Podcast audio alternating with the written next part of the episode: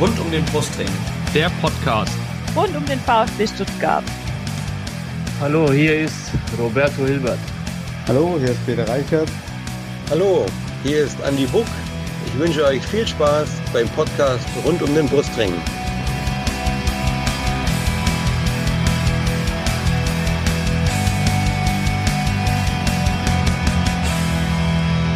Herzlich willkommen zum Podcast rund um den Brustring. Mein Name ist Lennart und dies ist Folge 124. Thema ist heute das 1 zu 1 des VfB am vergangenen, dem vierten Bundesligaspieltag bei der Eintracht aus Frankfurt und wir haben heute wieder zwei Gäste dabei, beziehungsweise ich habe heute zwei Gäste, weil ich bin heute der Einzige von rund um den Brustring, den ihr hört. Ähm, unser erster Gast heißt Olli, ist äh, bei Twitter zu finden unter der gute Adler und man kann, denkt sich bei dem Twitter-Handle, er ist Eintracht-Fan. Hallo Olli. Hi, schön, dass ich dabei sein darf. Und unseren zweiten Gast, äh, den habt ihr, das hatte ich mir gerade im Vorgespräch noch gesagt, genau vor einem Jahr, also wir schreiben heute den 14. September 2021 und genau vor einem Jahr haben wir schon mal mit ihm gesprochen und zwar damals über das äh, Pokalspiel in Rostock. Herzlich willkommen, Frank, bei Twitter zu finden unter @frankteufel. Hallo, schön wieder da sein zu dürfen. Ja, nach genau einem Jahr, so schließt sich der Kreis. Gut. Genau da wir ja den Frank schon vor einem Jahr gehört haben und er sich damals schon vorgestellt hat, ähm, brauchen wir ihn nicht mehr vorstellen. Aber den Olli, den kennen wir noch nicht. Olli, erzähl mal, wie bist du äh, SGE-Fan geworden? Ah, das ist eine, das ist eine ganz witzige Geschichte. Ich bin, also erstmal hi, ich bin Olli, 22, 23 Jahre alt, also noch gar nicht mal so lange dabei beim Fußball. Ich hatte lange Zeit, meine Lieblingsmannschaft waren die wilden Kerle äh, wie man das eigentlich so kennt. Ich hatte super viele Werder Bremen und Bayern-Fans um mich herum. Ich habe auch, glaube ich, von irgendeinem entfernten Cousin mal als erstes, und jetzt ist dieses klassische, äh, eine Bayern-Bettwäsche gehabt, in der ich auch tatsächlich ein bisschen geschlafen habe. Ähm, allerdings wurde ich dann, und ich kann es ziemlich genau datieren, 2007 mit der Eintracht sozialisiert. Und zwar begab es sich in der lieben thüringischer Seite von der Rhön, ähm, dass sich ähm, bei unserer ich will nicht sagen Stammgaststätte, aber man könnte es schon so nennen, wo wir immer oft mit der Familie essen waren, ähm, begeben hat, dass der Wirt Eintracht-Fan war. Und äh, dadurch, dass es ja so die Zeit von Fußballkarten waren und irgendwie ich das erste Mal FIFA auf dem auf Nintendo gespielt habe, habe ich halt gesehen, okay, der ist Eintracht-Fan, das ist also mal ganz interessant. Also habe ich angefangen, äh, die Fußballkarten für ihn zu sammeln und äh, dann auch äh, eben, wie gesagt, auf Nintendo dann mit der Eintracht dann Fußball, Bundesliga oder damals zweite Liga zu spielen und habe mich da so ein bisschen drin begeistert und er hat das dann gesehen und hat mich zugeschissen, wenn ich das mal so sagen darf, mit Merchandise von vor 30, 40 Jahren. Also ich habe hier einen Wimbel hängen, da ist der Pokalsieg von 88 nicht drauf. ähm, und Plakate und sonst was.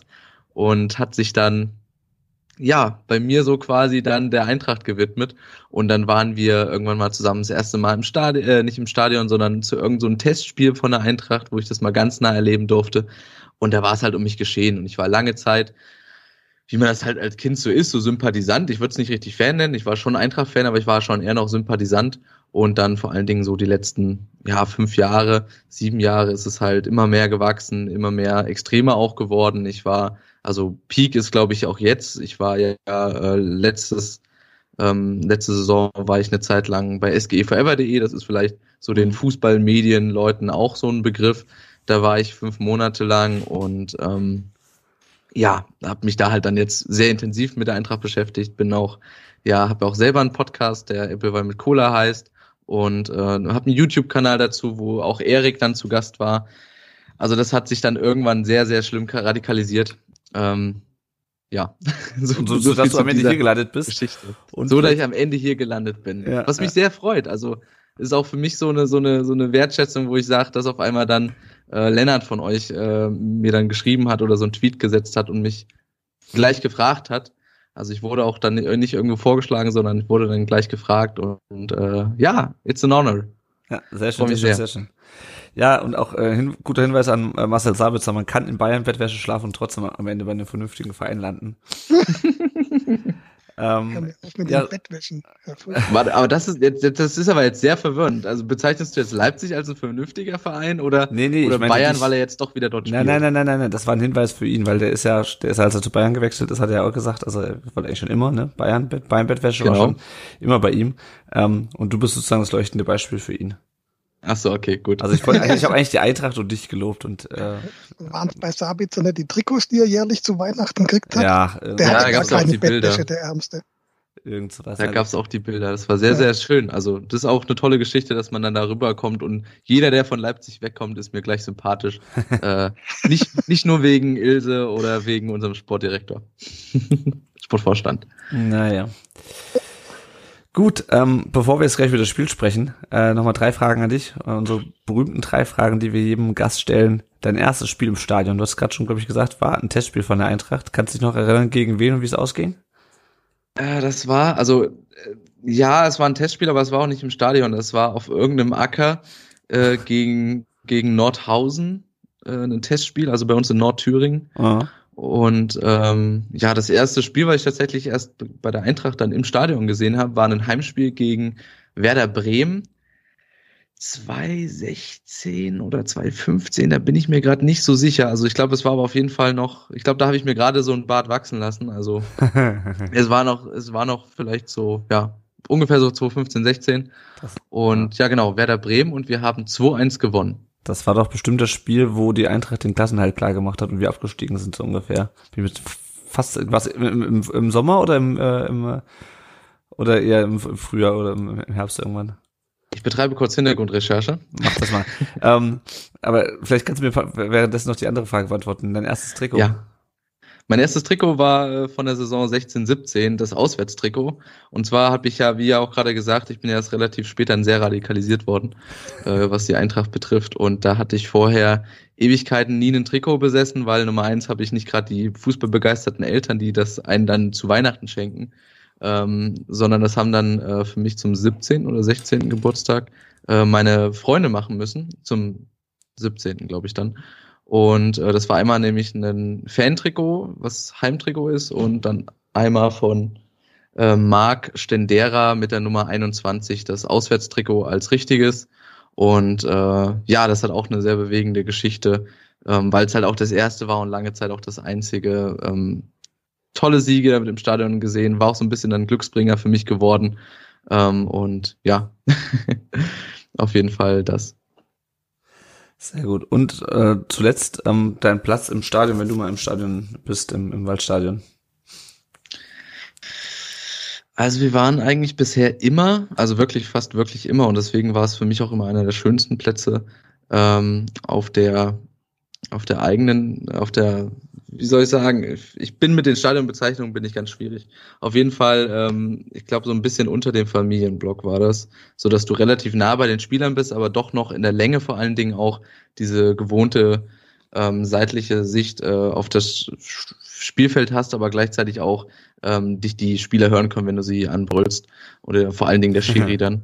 Ähm, und ja, das so an der Stelle. Und ich habe jetzt gerade das Bild auf Instagram rausgesucht und es müsste, ähm, das müsste im November 2015 gewesen sein, wenn nicht Dezember Ja, 2015. ich habe es gerade gefunden. Letzter, also 17. Bundesligaspieltag, da war das das Hinspiel zu dem zu dem Rückspiel, äh, wo dann der VfB äh, abgestiegen ist. Bremen gewinnt gegen Genau. Frankfurt, der VfB steckt, steckt trotzdem ab.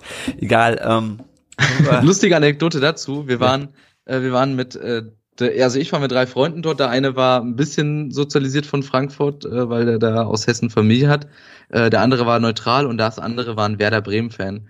Und äh, ich hatte noch erzählt, ja, wir haben, äh, es kam diese Warnung, weil ich halt die verschiedenen Blöcke durchgeschaut habe, ähm, dass man halt nicht unbedingt, wenn man gerade da beim Heimblock, beim, beim Stehblock ist, äh, dass man da nicht unbedingt äh, die, die Farben des gegnerischen Vereins tragen sollte. Aber wir saßen komplett auf der anderen Seite und mein bester äh, Freund zu der Zeit hat sich wirklich, der Werder-Fan hat sich nicht getraut, äh, ein Werder-Trikot anzuziehen, sondern ist mit einem schwarz-roten Hemd dann ähm, zu dem Spiel gekommen. Also ist er komplett untergetaucht und äh, das Spielergebnis war dann natürlich auch äh, entscheidend und bezeichnend dafür, dass es für ihn dann ein gebrauchter Tag war, aber für uns dann oder für mich dann umso schöner.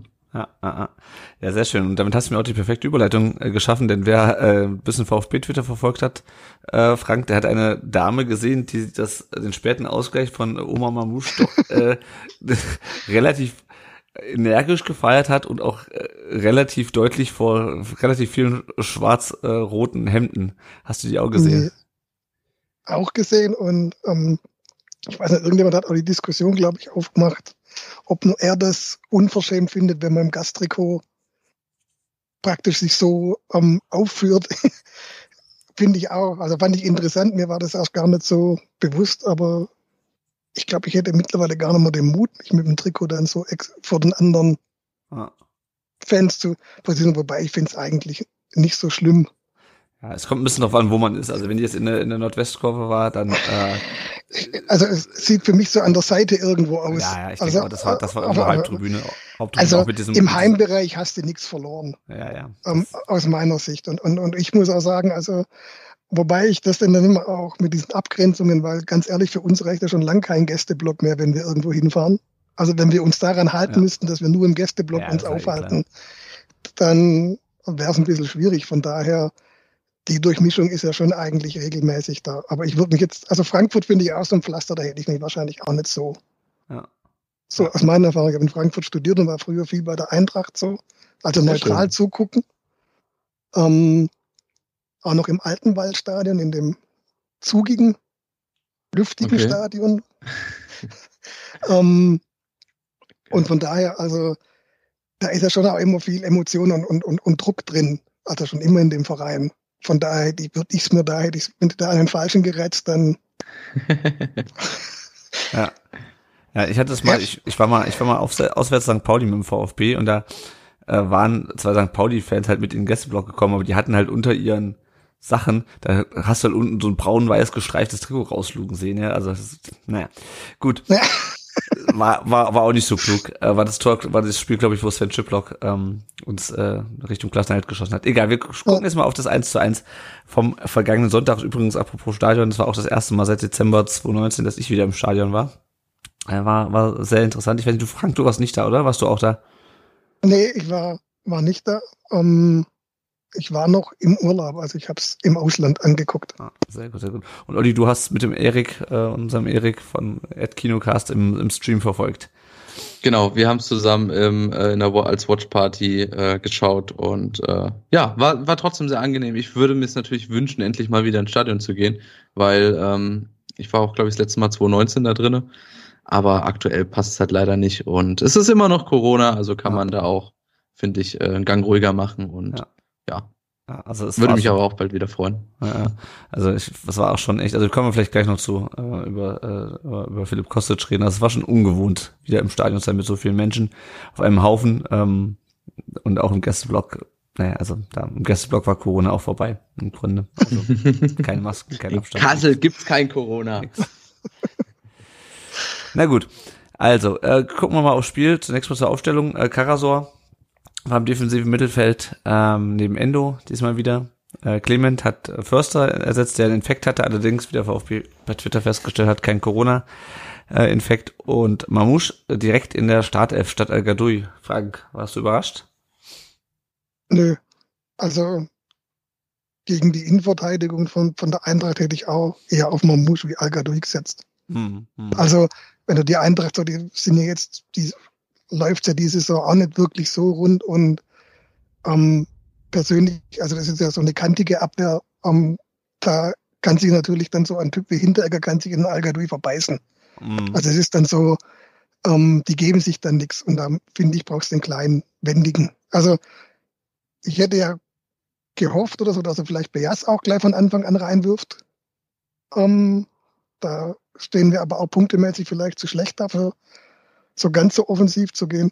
Aber ich fand das eigentlich richtig. Überraschend war es für mich eigentlich nur, dass eben Clemen da war, aber das war sonst, denke ich, hätte Förster gespielt. Ja, ja. So von den letzten Eindrücken her. Ja. ja, was mich ein bisschen gewundert hat, ist, dass äh, Mamouche ja eigentlich kein klassischer Neuner ist. Äh, das ist ja eigentlich eher ein Flügelspieler. Ähm, und ich ja. glaube, das kommen wir vielleicht gleich zu. Ich glaube, das ist auch, also auch wenn er, wenn er am Ende das Tor geschossen hat, ist das das, was dem VfB offensiv in, so ein bisschen ähm, in die Bredouille gebracht hat, weil du halt keinen wirklichen Du hast halt keinen Zielspieler vorne. Aber hm, schauen wir mal aufs Spiel. Ein relativ ausgeglichener Beginn, ähm, Chance auf beiden Seiten. Frankfurt hat ein paar Mal geschossen, ging weit drüber und der VfB kam nicht so richtig in Abschlussposition. Olli, wie fandst du denn die, die, die ersten, sagen wir mal, 15, 20 Minuten? Also die Partie hat ja auch wirklich mit einem Banger gleich angefangen, in dem ja Hoge gleich schon in der zweiten Minute da äh, das Ding aufs Tor bringen konnte. Mhm. Ähm, ich finde nämlich, so ähnlich wie es ja bei euch mit Mamouche war, war es ja bei uns ähnlich mit Lammers. Ähm, dadurch, dass ja auch Kostic auf der Bank erstmal disziplinär Platz nehmen durfte, ähm, hast du mit Hoge, Lindström und Lammers eigentlich ähm, drei Neuzugänge, äh, die halt erstmal integriert werden müssen. Und das hast du, finde ich, in der ersten Halbzeit noch ein bisschen, noch ein bisschen mehr gemerkt. Das sieht man auch daran, dass da eben ähm, gerade mal in der zweiten und in der 42. Minute die Eintracht große Chancen hat und ansonsten eher die Sachen eben vom VfB Stuttgart kommen, äh, kamen, die eben Mamouche da vor allen Dingen mehr integriert, integrieren konnten über halt einen langen, schnellen Ball, wo es ja beispielsweise einmal in der, ähm, ich glaube, in der 17. Minute äh, auf der linken Seite da der mhm. Durchbruch gelungen ist und Indika da erstmal hinterherrennen musste, weil dafür mhm. war Mamouche dann eigentlich richtig gut gewählt, weil er eben klein, wie du auch gerade schon gesagt hast, Frank, klein, wieselig und eben Tempo hat und da eben dann halt daran gescheitert ist, dass er entweder hätte abspielen müssen oder vielleicht ähm, anders abschließen. Aber äh, von daher aber erstmal gut gemacht und ich fand es halt wirklich äh, sehr, sehr zäh. Also ich finde, die Partie hat schon eine gewisse Intensität drin gehabt, aber dadurch, dass das offensiv leider noch nicht so gut bei der Eintracht funktioniert hat, ähm, ja, doch sehr dürftig und äh, ich hätte mir doch schon gewünscht, dass in der 42. Minute das Ding da von Lammers oder dann eigentlich, indem er ja doch vielleicht früher den Pass wählt, auch wenn es durch das Stellungsspiel von Kempf schwierig war, den äh, Ball an den Mann zu bringen, äh, wäre es aber schön gewesen, da zumindest eine gefährlichere Situation ähm, zu kreieren, beziehungsweise gerne auch das Tor zu schießen und damit dann, ja, mit einem 1-0 in die Pause zu gehen, was auch zu dem Zeitpunkt dann ja, ich will jetzt nicht sagen unbedingt verdient, aber halt in Ordnung gegangen wäre. Also es war eigentlich relativ ja ausgeglichen zur Halbzeit. Hm, hm. Ja, gleichzeitig ähm, dachte ich mir irgendwie so, hm, also wenn, wenn Massimo und, und Mamouche ihre, ihre Chancen machen, die waren halt beide aus der spitzen Winkel, äh, kommen wir gleich noch zu, zu den beiden Chancen, dann hätte halt der VfB auch gut, gut und gerne hier mit, mit Toren in die, in die Halbzeit gehen können. Also es war auf jeden Fall. Äh, äh. Aber kommen wir noch mal kurz zur, zur Anfangsviertelstunde zurück, Frank. Wir haben ja jetzt gegen Freiburg, äh, stand zu diesem Zeitpunkt, also nach, mhm. nach einer Viertelstunde, stand ja schon 3-0, 2-0, ich weiß es schon gar nicht mehr. Ähm, Auf jeden Fall 2-0, ja. 2-0 2-0 für Freiburg. Ähm, hast, du, hast du das Gefühl, die Mannschaft hat ein bisschen aus, der, aus dem letzten Spiel gelernt? Fand ich schon. Also du hast auch gemerkt, war ja auch die Ansage am Anfang, dass sich unser Pressingverhalten ein bisschen ändert. Und ich finde, wir sind viel schneller in die Fünferkette zurückgegangen. Also hast du uns so Phasen gleich am Anfang gehabt, wo wir relativ rasch ähm, die zwei Außen zurückziehen und wirklich zu, auf einer Fünferlinie hinten spielen und, und nicht wirklich hochpressen. Ähm, also war schon so ein bisschen mehr Sicherheit ähm, oder versucht eben, ja, wir wollen nicht jetzt gleich am Anfang ähm, ja wieder in, ins offene Messer laufen oder so. Ähm, weil ich finde, das erste Mal, ich habe mir die erste Viertelstunde oder ich habe mir das Spiel noch mal angeguckt, so im Real Life, ähm, wir hatten das erste Mal eigentlich so eine richtige typische Pressing-Situation, wie wir sie spielen, für mich jetzt erst in der 14. Minute mal, wo wir wirklich so ganz aggressiv früh rangehen ähm, und auch wirklich hoch stehen und hoch bleiben. Und mhm. so, sonst fand ich es die erste Viertelstunde eher, es war so ein angedeutetes Pressing, aber es war nie mit der letzten Konsequenz. Ah, also, dass du dann eben das Nachrücken. Ähm, und wir hatten so die erste Viertelstunde, ähm, das war so eine sechste Minute, hat mal ähm, Massimo eine, eine, schwache Ballannahme einfach, wo, oder eine Mitnahme, wo er das Tempo komplett verliert, wo, es, wo wir einen Gegenstoß fahren können. Das hat, in, der, in der siebten hatte dann Ende so einen etwas zu langen Pass durchs Mittelfeld diagonal, der zwei, drei Meter zu weit war für, für Sosa, glaube ich. Ähm, ähm, wenn wir da einfach ein bisschen ja, konsequenter sind. Das ist aber so, wo ich über das ganze Spiel schreiben würde, dass uns so irgendwie im Moment die letzte Konsequenz abgeht. Mhm. So der letzte Pass oder die letzte Entscheidung ist einfach falsch. Ja. Also auch eben da bei Mamouche, ich glaube, hat Misslind hat auch in der Halbzeit dann so, so in die Richtung gesagt, er muss nach innen ziehen, um zwei Optionen zu bekommen. Ja. Also ich denke auch der ähm, 25er bei Frankfurt, der wie heißt der? Lenz. Yes, ähm, der ist, Christopher. Ja. ja. der ist im vollen Lauf. Wenn, wenn er da den Haken rumkriegt, der kann überhaupt nicht mehr. Der läuft weiter oder setzt sich auf den Hintern. Also ähm, die Entscheidung da zu schießen ist einfach falsch. Oder die hatte ja trotzdem noch, wenn er den Haken zieht und kann gucken, ob er irgendwo in der Mitte los wird. Ja. Und, und, und das, das war so am, in der ersten Viertelstunde schade, weil wir haben eigentlich so drei, vier Ansätze, wo du wirklich dann einen Gegenstoß fahren kannst, wo man dann durch einfach fehlende Präzision es nicht durchziehen. Und dann würde ich schon sagen, so langsam ist dann um, das Spiel ausgeglichener worden und, und die Eintracht besser ins Spiel kommen. Aber so, wir haben haben es eigentlich versäumt, in der ersten Viertelstunde vielleicht wirklich ein Tor zu machen. Weil es waren so, so Halbchancen da, wo du halt sagst, wenn der Pass jetzt sitzt, dann bist du komplett blank. Und das war halt immer so eine Situation, wo wir einfach das dann nicht fertig gespielt haben. Ja. Was wir aber auch schon dann so ab einer ersten Viertelstunde haben, was dann als sich auch so durchzogen hat, sind einfach, dass wir unheimlich oft einen zweiten Ball verloren haben. Also wir holen ihn uns und spielen gleich wieder direkt den Frankfurter in die Füße. Ja, ja, ja. Ja, das glaube ich so Entscheidungsfindung, das ist, äh, steht auch so ein bisschen über dem Spiel. Also gerade auch Mamouche, der hat jemanden in der Mitte stehen, ich weiß nicht mehr, wer, wer denn in der Mitte frei stand. Auch Massimo hatte bei seinem, bei seinem Schuss aus dem Winkel, da stand auch ja. jemand in der Mitte. Gut, bei Massimo war es, glaube ich, ein bisschen, äh, ein bisschen schwieriger, den Ball rüberzulegen, aber trotzdem. Ähm, und äh, auch, auch Klimovic, also der hat ja grundsätzlich eigentlich die, die, die falsche Entscheidung getroffen in fast jeder Szene. Ähm, ja. Kommen wir nochmal auf die 22. Ähm, Kamada äh, mit, mit einem zentralen Schuss, ähm, den Müller dann zum Nachfassen hält. Olli, der Kamada ist schon ganz schön, ganz schön gut drauf oder ziemlich ganz schön gefährlich. Also das hatte ich schon vorher irgendwo gelesen und ist mir auch im Spiel aufgefallen. Ähm, auf den muss man echt aufpassen. Sorry, ich muss gerade ein bisschen sehr grinsen und lächeln. Äh, Kamada ist mit, also ist nach André Silva einer der wichtigsten Spieler bei der Offensive von Eintracht Frankfurt. Hat in, letzte, in der letzten Saison fünf Buden gemacht, war damit äh, Platz drei. Kurz davor war nur noch Eigentor mit einem mit einer Bude mehr, ähm, der auch zur WM eine super Performance gemacht hat. Und ähm, ansonsten hat der 15 Vorlagen gemacht. Hm. Und natürlich mit einem Sturmpater Silva, da hat er das auch ähm, dann eben auch ins Tor gebracht. Und äh, Kamada ist, ist Wahnsinn. Also es ist auch großartig, dass wir den halten konnten, weil sonst hättest du deine meisten Assists und auch deine meisten Tore damit Silver abgegeben. Und ähm, so was ihr jetzt die ganze Zeit so gesagt hattet mit diesen, ja, dann die, die falsche Entscheidung getroffen und ähm, ja, nicht so die letzte Konsequenz zu haben, das ist nämlich genau auch das, was ich beim Offensivspiel der Eintracht dann bemängeln würde. Und mhm. äh, Kamada ist halt auch dann auch einer, der dann oft in die Kritik gerät, weil er eben dann mal einen genialen Pass sieht, aber dann das in der Umsetzung halt nicht so gut läuft, beziehungsweise hat er ja auch in dem Spiel eben auch jetzt bei dem Schuss dann äh, die Möglichkeit gehabt, das vielleicht ein bisschen besser zu machen. Der muss aber auch erst noch mal ein bisschen mehr in die Saison kommen und wie gesagt auch äh, erst noch mal mit den neuen Partnern links, rechts und vorne äh, da besser zusammenspielen. Hm. Ja, also er hat ja auch, ähm, kommen wir mal auf die nächste Szene, ähm, wo, äh, wo Müller ähm, klären muss nach dem Pass von Massimo in der 25. Äh, Frank Massimo und Mafropanos auf der rechten Seite, das hat nicht so richtig gut funktioniert, oder? Nee, also da, wobei wir, finde ich, auch die, die gerade die Abstimmungen zwischen den Reihen ein paar Mal schlecht war. Also waren immer so, da war es das gespannt, dann einmal war es auch ähm, bei, bei einer Chance eben Anton und Mafropanos, wo, wo sie sich praktisch nicht einig sind oder der Ball zu kurz oder zu lang. Also es ist gerade so zwischen den einzelnen Ketten läuft das wirklich nicht so. Auch Carasso hatte so, so ein paar Dinger, wo, wo praktisch ähm, ja fehlende Abstimmung oder, oder fehlendes Zusammenspiel gerade noch da ist. Aber das, das, das fand ich halt eben, also insgesamt hatte ich so für mich immer das Gefühl in dem Spiel, dass wir unsere Chancen so ein bisschen mehr aus, unserer, aus unserem System erarbeiten und die Frankfurter Chancen oft eben durch diese Ballverluste von uns in der eigenen Hälfte einfach entstanden sind. Das war ja aber ähm, in der 22. bei Kamada ist es im Prinzip ein Ballverlust in der eigenen Hälfte.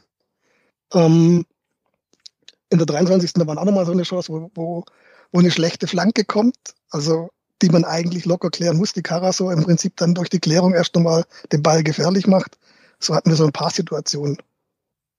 Ja. Also das, das müssen wir echt in den Griff kriegen, weil das ähm, bestrafen die anderen Mannschaften halt eher noch. Ja, ja. Bezieh beziehungsweise da würde ich noch kurz anschließen und auch sagen, dass das ja auch äh, quasi mit eigentlich aktuell auch seit Nico Kovac auch Teil dieser Frankfurter Spielidee ist, indem du nämlich die Gegner mit einem starken Pressing störst und das ist auch gerade ähm, bei Kamada jetzt von Saison zu Saison besser ja, geworden. Also letzte Saison hat halt das besser funktioniert, indem er dann halt, äh, das war das beste Beispiel ist da das Spiel gegen Wolfsburg, wo er das letzte Tor dann eben so vorbereitet, indem er sich das Ding da holt und dann auch mal nach vorne schiebt. Und ähm, ja, so ähnlich war das ja in der Situation mit Lammers, der dann geschickt wurde äh, und das halt noch nicht so gut dann ähm, ja, aufs Tor gebracht hat. Aber das ist halt wirklich so diese Sache, drauf lauern, Pressing haben. Und es ist auch schön, dass das jetzt auch besser funktioniert, beziehungsweise kam in der zweiten Halbzeit, kam in der zweiten Halbzeit Spieler dazu, mit denen das dann besser war. Aber äh, darüber reden wir nachher. Ja, ja genau. Dann gab es in der 32. und der 36. Äh, zwei gelbe Karten. Einmal für Mamouche und einmal für Anton. Ich habe das Spiel mir nicht noch mal im Real Life angeschaut. Ich glaube, die waren ähm, grundsätzlich kann man die geben. Ähm, was mich ein bisschen gestört hat in der Situation war, dass ähm, auch die Frankfurter vorher äh, durchaus ein paar Fouls äh, an Mann gebracht haben und es da aber da noch keine Karten gab, sondern der Schiedsrichter, dessen Name mir schon wieder entfallen ist, obwohl er so eine schöne Vorlage gegeben hat später. Äh, Jöllenbeck heißt er, glaube ich, genau. Jöllenbeck, ähm, ja. Ja, genau. Äh, Frank, fandst du das auch so oder ist die, äh, habe ich die Wahrnehmung ex exklusiv, dass er, äh, er erst spät und dann sehr einseitig mit den gelben Karten angefangen hat? So hätte ich es auch. Also ich hätte den, den Ellenbogen von Mamouche hätte ich irgendwann dann den, in der Phase den Mannschaften signalisiert, Jungs, jetzt demnächst lege ich los. Also so die Ansage halt, okay, egal welche Mannschaft es jetzt ist, beim nächsten Einsteigen der, der Kategorie gibt's dann die erste gelbe. Ähm, die andere, die taktische von Anton hätte ich auf jeden Fall auch geben. Ja. Das war, also die, die, da war nicht viel, aber es ist einfach so taktisch, das würde, würde ich sofort unterbinden. Oder das haben wir ja später mit, mit Kulibali ja nochmal. Also die zwei. Ja, ja. Ich finde auch, ich finde es auch von beiden richtig, dass sie es unterbinden und eben die gelbe in Kauf nehmen. Ähm, und aber, aber bei dem, bei dem Einsteigen, ich fand, da waren zwei Situationen von Hinteregger vorher, wo er ähnlich im Luftzweikampf agiert oder an der Außenlinie, so. glaube ich, einmal war aber noch ein ja, glaube ich, ja. Ja, so, also fand ich so eben, mir hat die Ansage gefehlt. Also ich habe jetzt im, im Real Life, weil ich das Sendungsdokument vorher gelesen habe, noch dem Real Life ein bisschen drauf geachtet und es gab für mich davor keine Ansage, dass er jetzt irgendwann sagt, so jetzt ah. ist es maßvoll. Ähm, deswegen fand ich es da dann ein bisschen ja, unverständlich, äh, unverständlich, dass er mit der Aktion, vor allem waren andere, die mindestens genauso hoch waren und also entweder lasse ich es komplett dann so durchlaufen oder ich mache halt eine Ansage früher, dass es den Spielern klar ist. Ah, ah. Olli, wie siehst du es?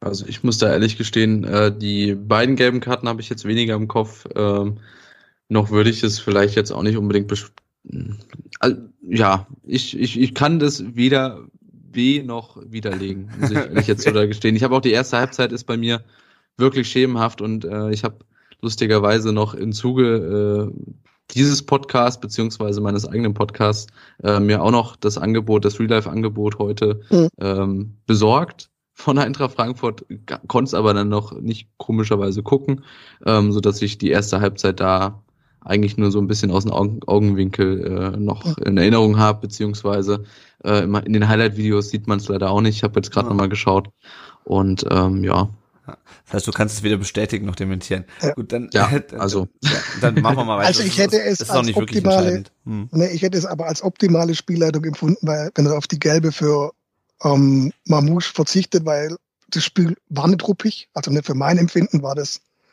die kompletten 90 Minuten okay. Ah.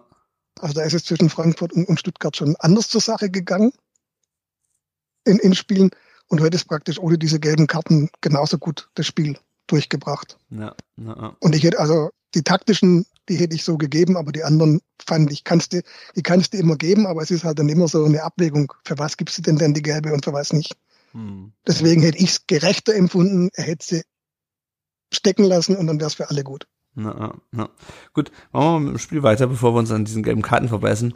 Ähm, wie gesagt, wir hatten in der 34. die, die, den Schuss von Massimo. Was mich da so ein bisschen gestört hat, ist, also das hatte ich ja gerade schon gesagt, da hat er kaum eine Anspielstation und wir sind auch in diesen Situationen auch ganz schlecht nachgerückt. Also generell sind wir in diesem Spiel ganz schlecht nachgerückt, auch wenn wir aus dem eigenen Strafraum rausgeschoben haben, sind wir nicht raus, ja.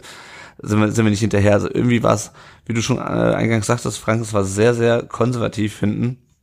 Ähm, und dann gab es in der 40. Äh, diese Chance von ähm, oder die, die Situation, wo Lindström dem erstmal Klimovic auf der Außenbahn nass macht ähm, und dann den Ball nach innen spielt. Mafropanus ist dann dazwischen, stößt mit Müller zusammen.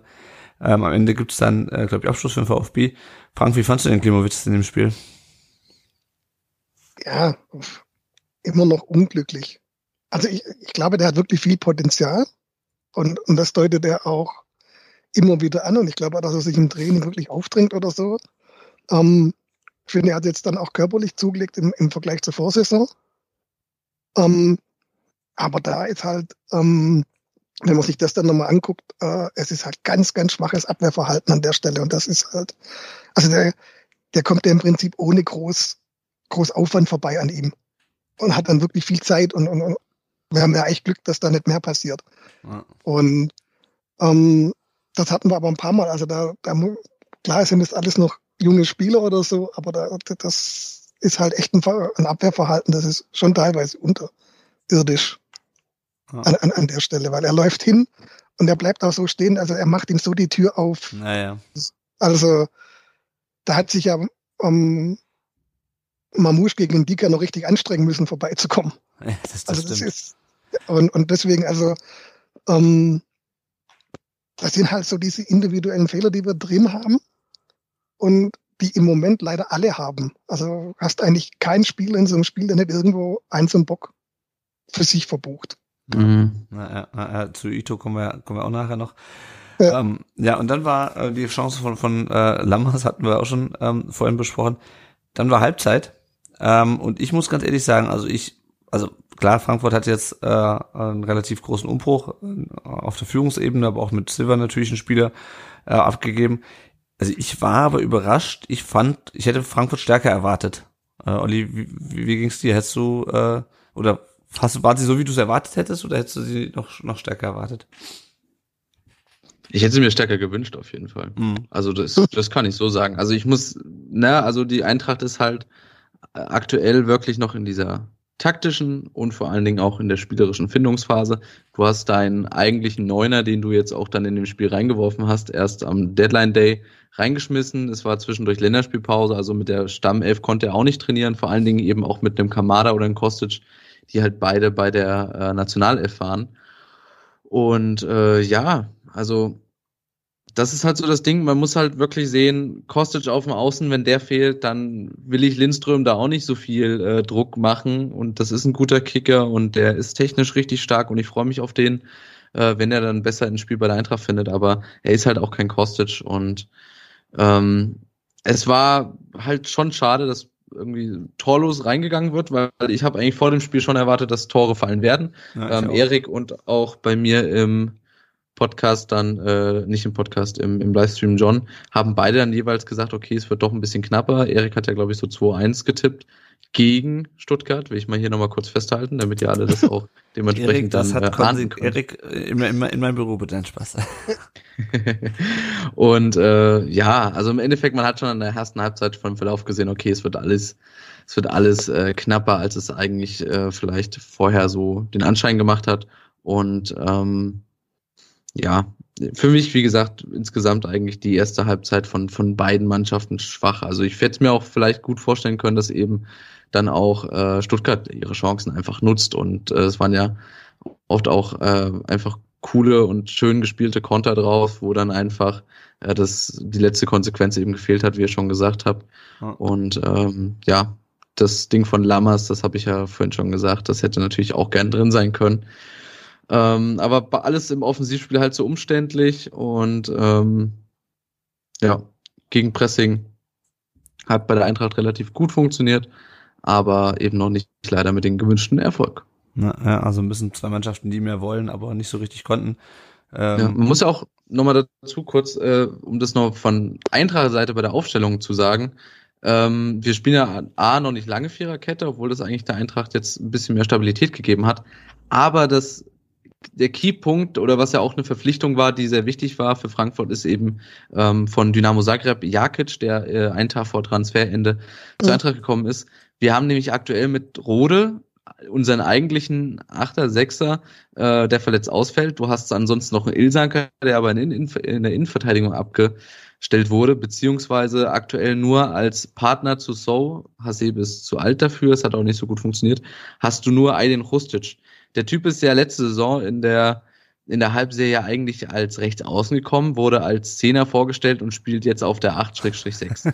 Und hm. dementsprechend, also ich war auch schon euphorisch, als er in den vorherigen Spielen reingekommen ist, weil er so ein bisschen mehr Spielfreude und technisch starke äh, Aktionen bringen kann, beziehungsweise auch passsicher ist. Aber so hat in der heutigen Pressekonferenz beispielsweise gesagt, dass es besser ist, halt einen klaren Sechser hinter ihm zu haben, weil er dadurch auch anders agieren kann und so ist kein Sechser. Mhm. Von daher ist da Frankfurt eigentlich im defensiven Mittelfeld ein bisschen anfälliger und ähm, ja, dadurch muss so aufpassen und das ist ja eigentlich dieser Box-to-Box-Player, der auch super viele Kilometer spult und passsicher ist und äh, das ja, schränkt das alles ein, plus halt da vorne ein Kamada, der halt umzingelt ist von neuen Spielern. Das bringt das halt so ein bisschen äh, mit rein und es hat sich in der zweiten Halbzeit geändert und äh, damit würde ich überleiten, wenn ich das darf, ja, Lennart. Genau, genau, sehr gut. Ähm, kurz, genau, hatten, aber ihr, hm? ja, ihr habt ja praktisch aber die Saison aber mit der Dreierkette erst begonnen, oder? Das ist ja jetzt auch nicht in ja, der genau. Vorbereitung gespielt worden.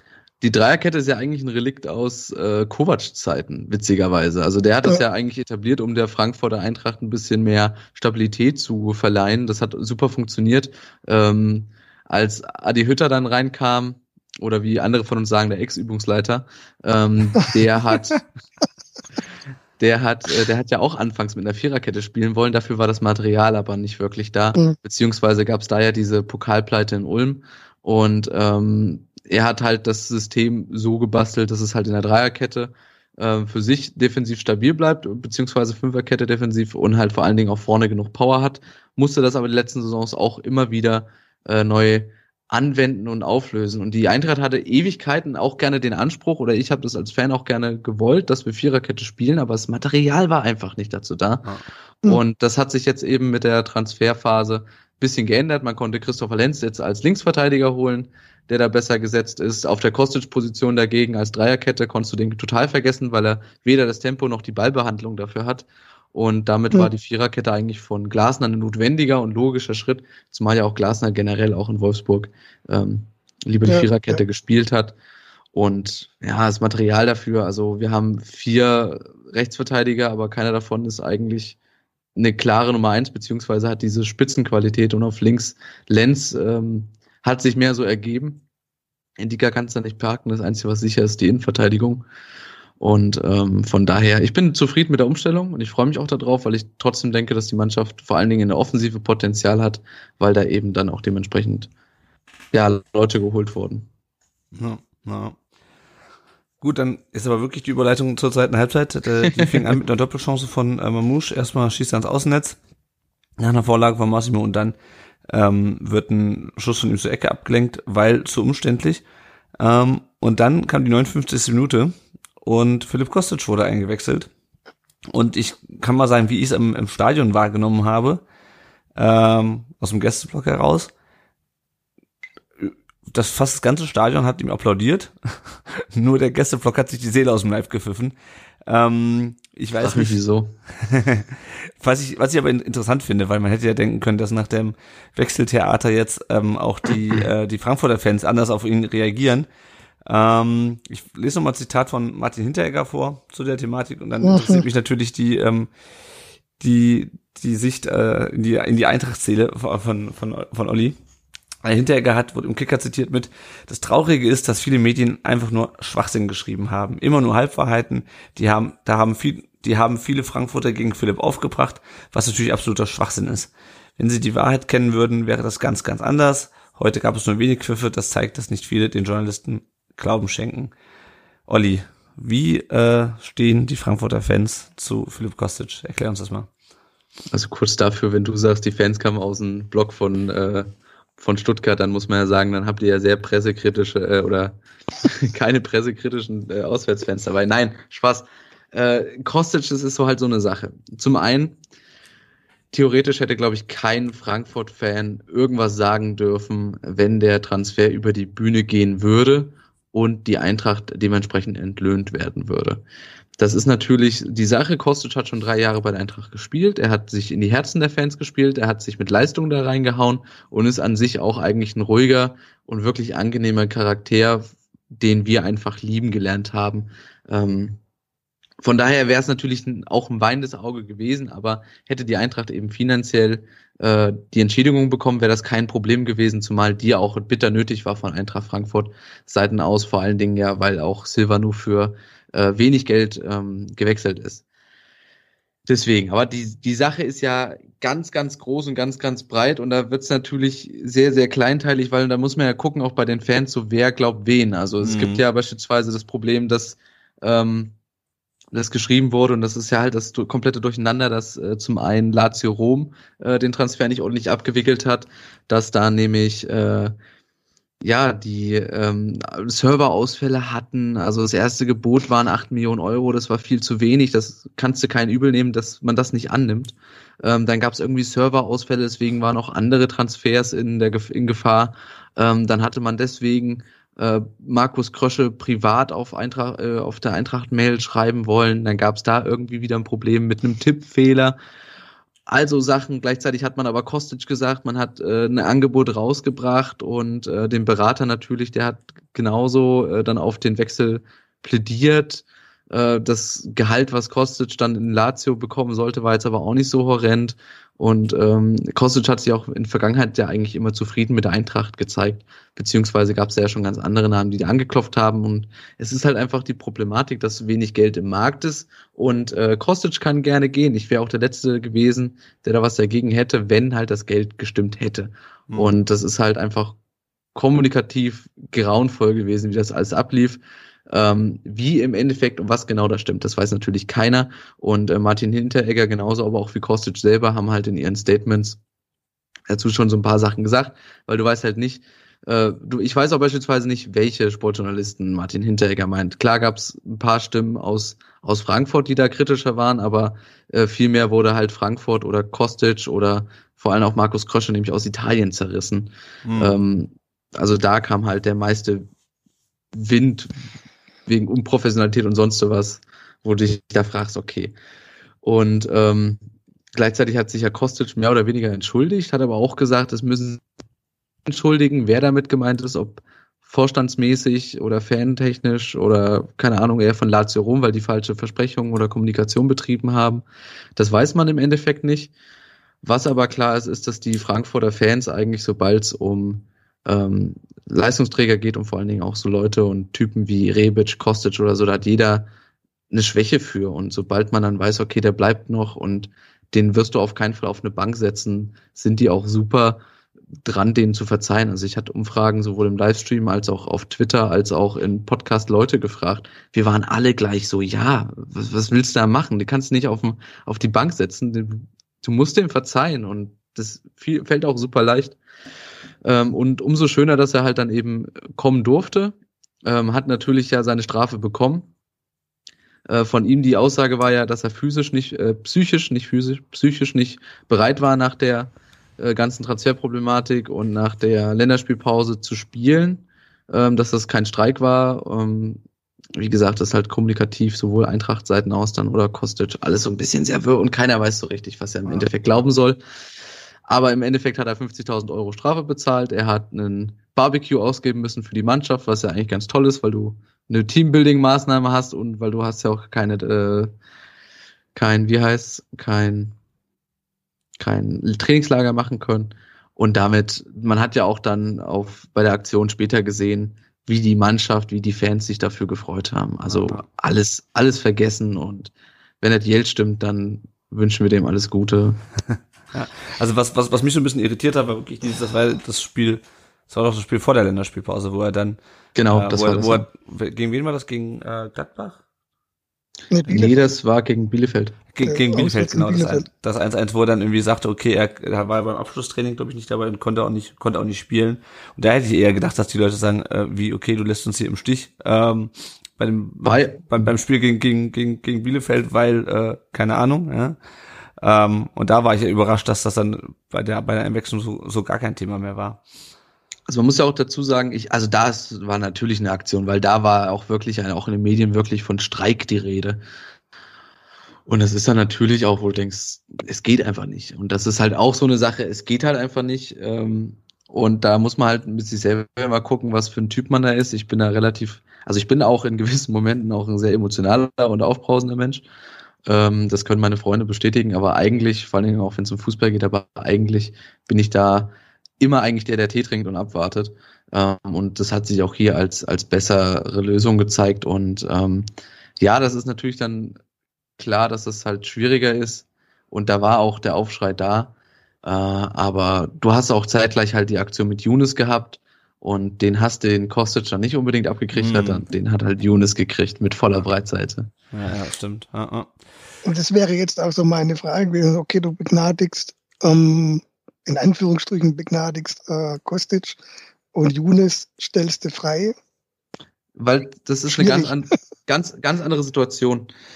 Ähm, bei Younes liegt es daran, der hat schon letzte äh, Saison Stress mit Hütter gehabt. Das war auch das Dortmund-Spiel, wo, wo er dann äh, gefehlt hat, wo jeder Hütter dann geblamed hat dafür, dass er eben nicht ähm, dabei war. Sondern aber er hat tatsächlich, er hat zu dem Zeitpunkt schon gestreikt und hat sich da irgendwie bei einer Auseinandersetzung dann dementsprechend auch kommunikativ verhalten, was eigentlich ein professioneller Fußballer nicht machen sollte. Und hat dafür dann halt die die Strafe bekommen, beziehungsweise hat er sich dann in der Kabine ein bisschen toxisch gezeigt und auch diese Saison anscheinend, er wollte ja auch klar gehen.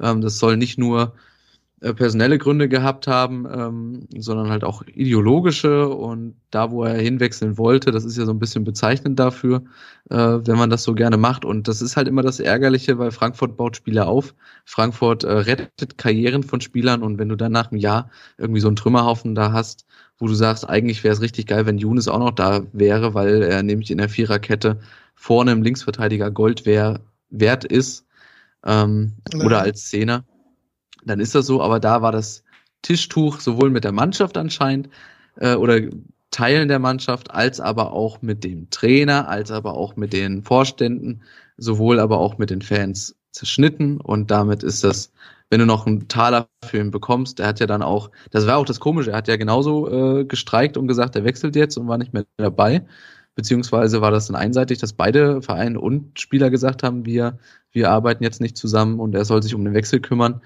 Äh, dann ist der Wechsel geplatzt. Und ähm, dann hat er in Frankfurt geheiratet und hat gesagt, er spielt jetzt die Saison noch da, kann aber jetzt schon garantieren, dass er eigentlich kein Spiel mehr machen wird, ist weder für den Euroleague-Kader nominiert, als auch war er nicht in den Kadern. Und das ist eigentlich bezeichnend dafür. Und wenn du ihn noch loswerden kannst, gerne und dann vielleicht wird das noch was, spätestens dann im Sommer, aber nach dem Stand ist er, glaube ich, auch nicht mal äh, gekauft worden jetzt von Neapel. Mhm. Mhm. Also alles ganz krude und wenn du da, glaube ich, nicht, äh, keine Ahnung, das, das Telefon von Markus Krosche mithörst oder da irgendwie an der, äh, an der Nachbarwand irgendwie das Glas liegen hast, dann bist du da auch, glaube ich, darauf angewiesen, dass du denen einfach vertrauen musst und sagen musst, okay, ihr macht schon das Richtige. Ah, ah. Mhm. Ah, ja, sehr interessant auf jeden Fall. Vielen Dank für den, für den Einblick. Äh, kommen wir wieder zurück, zurück zum Spiel. Gern geschehen. Zurück zum Spiel. Ähm, Müller ähm, pariert einen Schuss von äh, Lammers in der 61. Äh, und dann ähm, aus der raus, äh, also die Ecke, die raus resultiert, äh, die verpasst er, kommt raus, kommt aber nicht ran und Hinteregger köpft an die Latte. Frank. Oh, ja. Florian Müller, also abgesehen davon, dass auch da der Eintracht der Führungstreffer versagt blieb, ähm, möchte ich mal kurz auf, auf Florian Müller blicken, Frank. Ähm, einerseits geile Parade, andererseits schon wieder beim Rauskommen verschätzt. Braucht er noch Zeit? Oder was, was wie ist deine Meinung zu naja, Florian Müller? Um, ähm,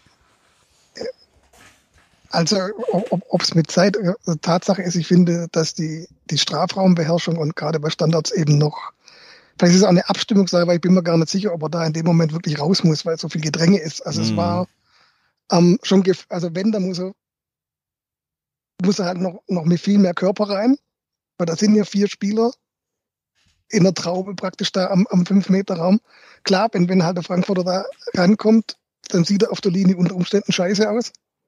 Salopp gesagt, ja. aber weiß nicht, also da ist doch seine Abschätzung ein bisschen schwach. Ich sehe es aber auch so ein bisschen, wir müssen da ja vorsichtig sein, weil wir waren jetzt dann mit Kobel, mit dem Glücksgriff verwöhnt. Ja. Wir hatten, wir hatten das Torwartproblem, das wir ja davor Jahre hatten, ähm, auf einmal gelöst. Das hat sich dann leider, hat ihn uns Dortmund jetzt dann abkauft oder rausgekauft. Und ich glaube, wäre jetzt Kobel nicht der Vorgänger, sondern andere, würden wir vielleicht Müller gar nicht so kritisch sehen. Ja. Und man, um, ähm, man darf ja nicht vergessen, Kobel, wir vergleichen jetzt mit Kobel äh, am Schluss. Also mit Kobel genau. nach zwei Jahren bei uns und nicht Kobel am Anfang. Genau das. Und das ist halt jetzt, wir haben wirklich ein,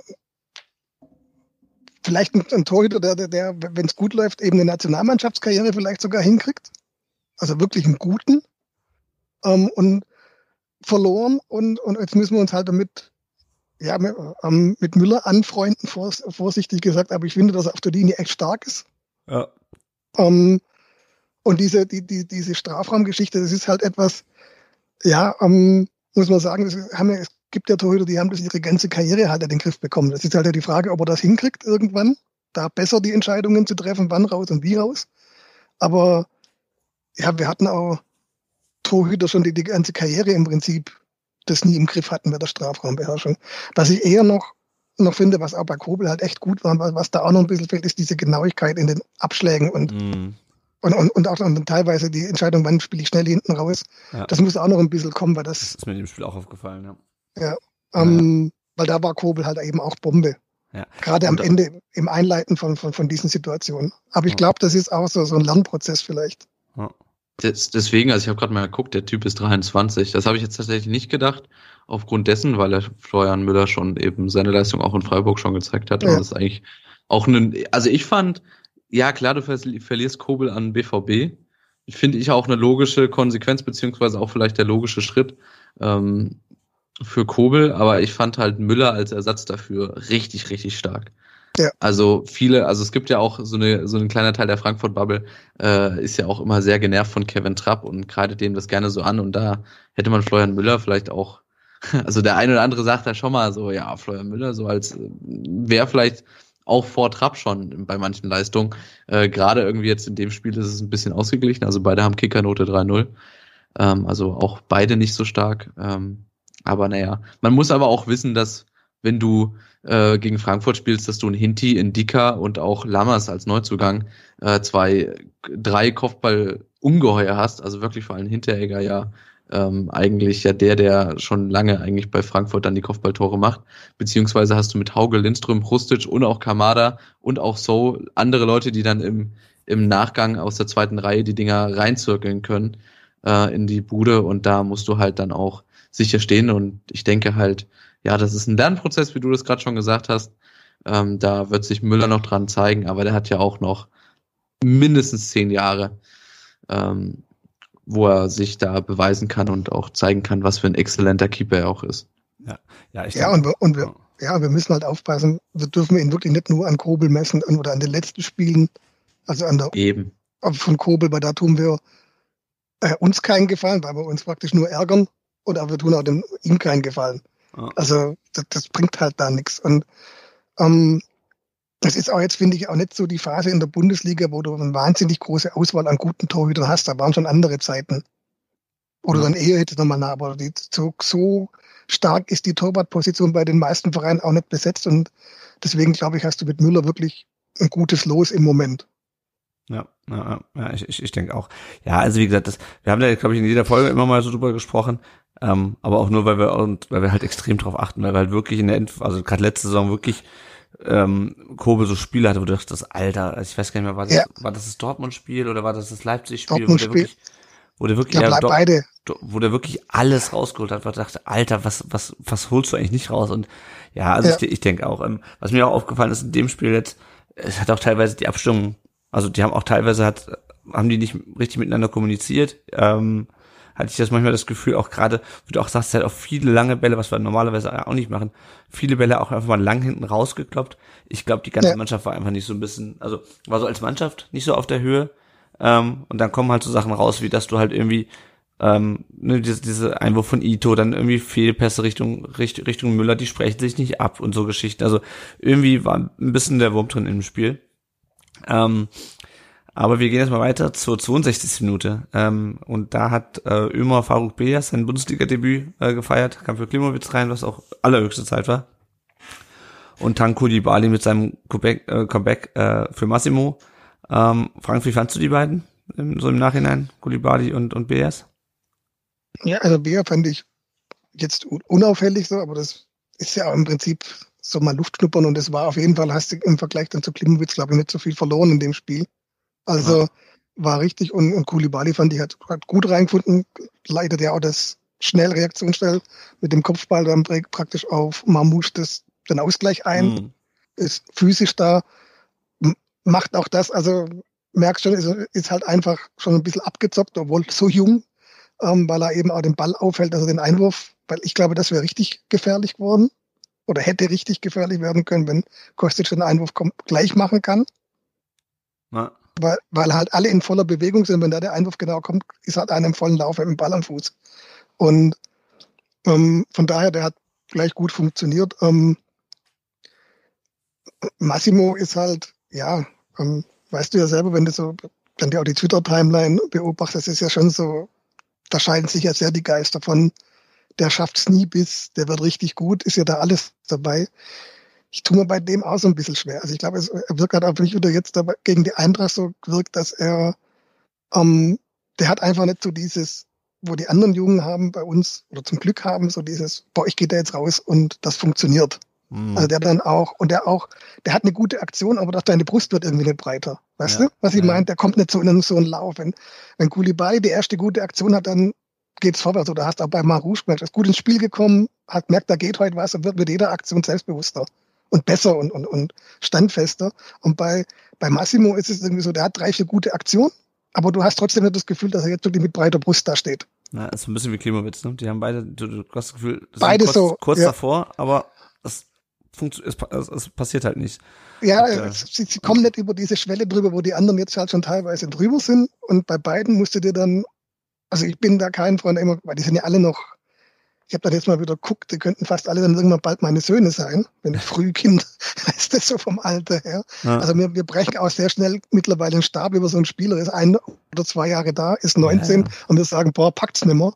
Also ist auch gefährlich, aber vielleicht ist bei denen ähm, eine Laie oder so vielleicht auch mal eine Option, dass sie sich irgendwo anders im Dauereinsatz, also wirklich auch einfach mit Startelf einsetzen und wo sie auch gesetzt sind auf der Position, vielleicht brauchen die vielleicht so, so eine Entwicklung.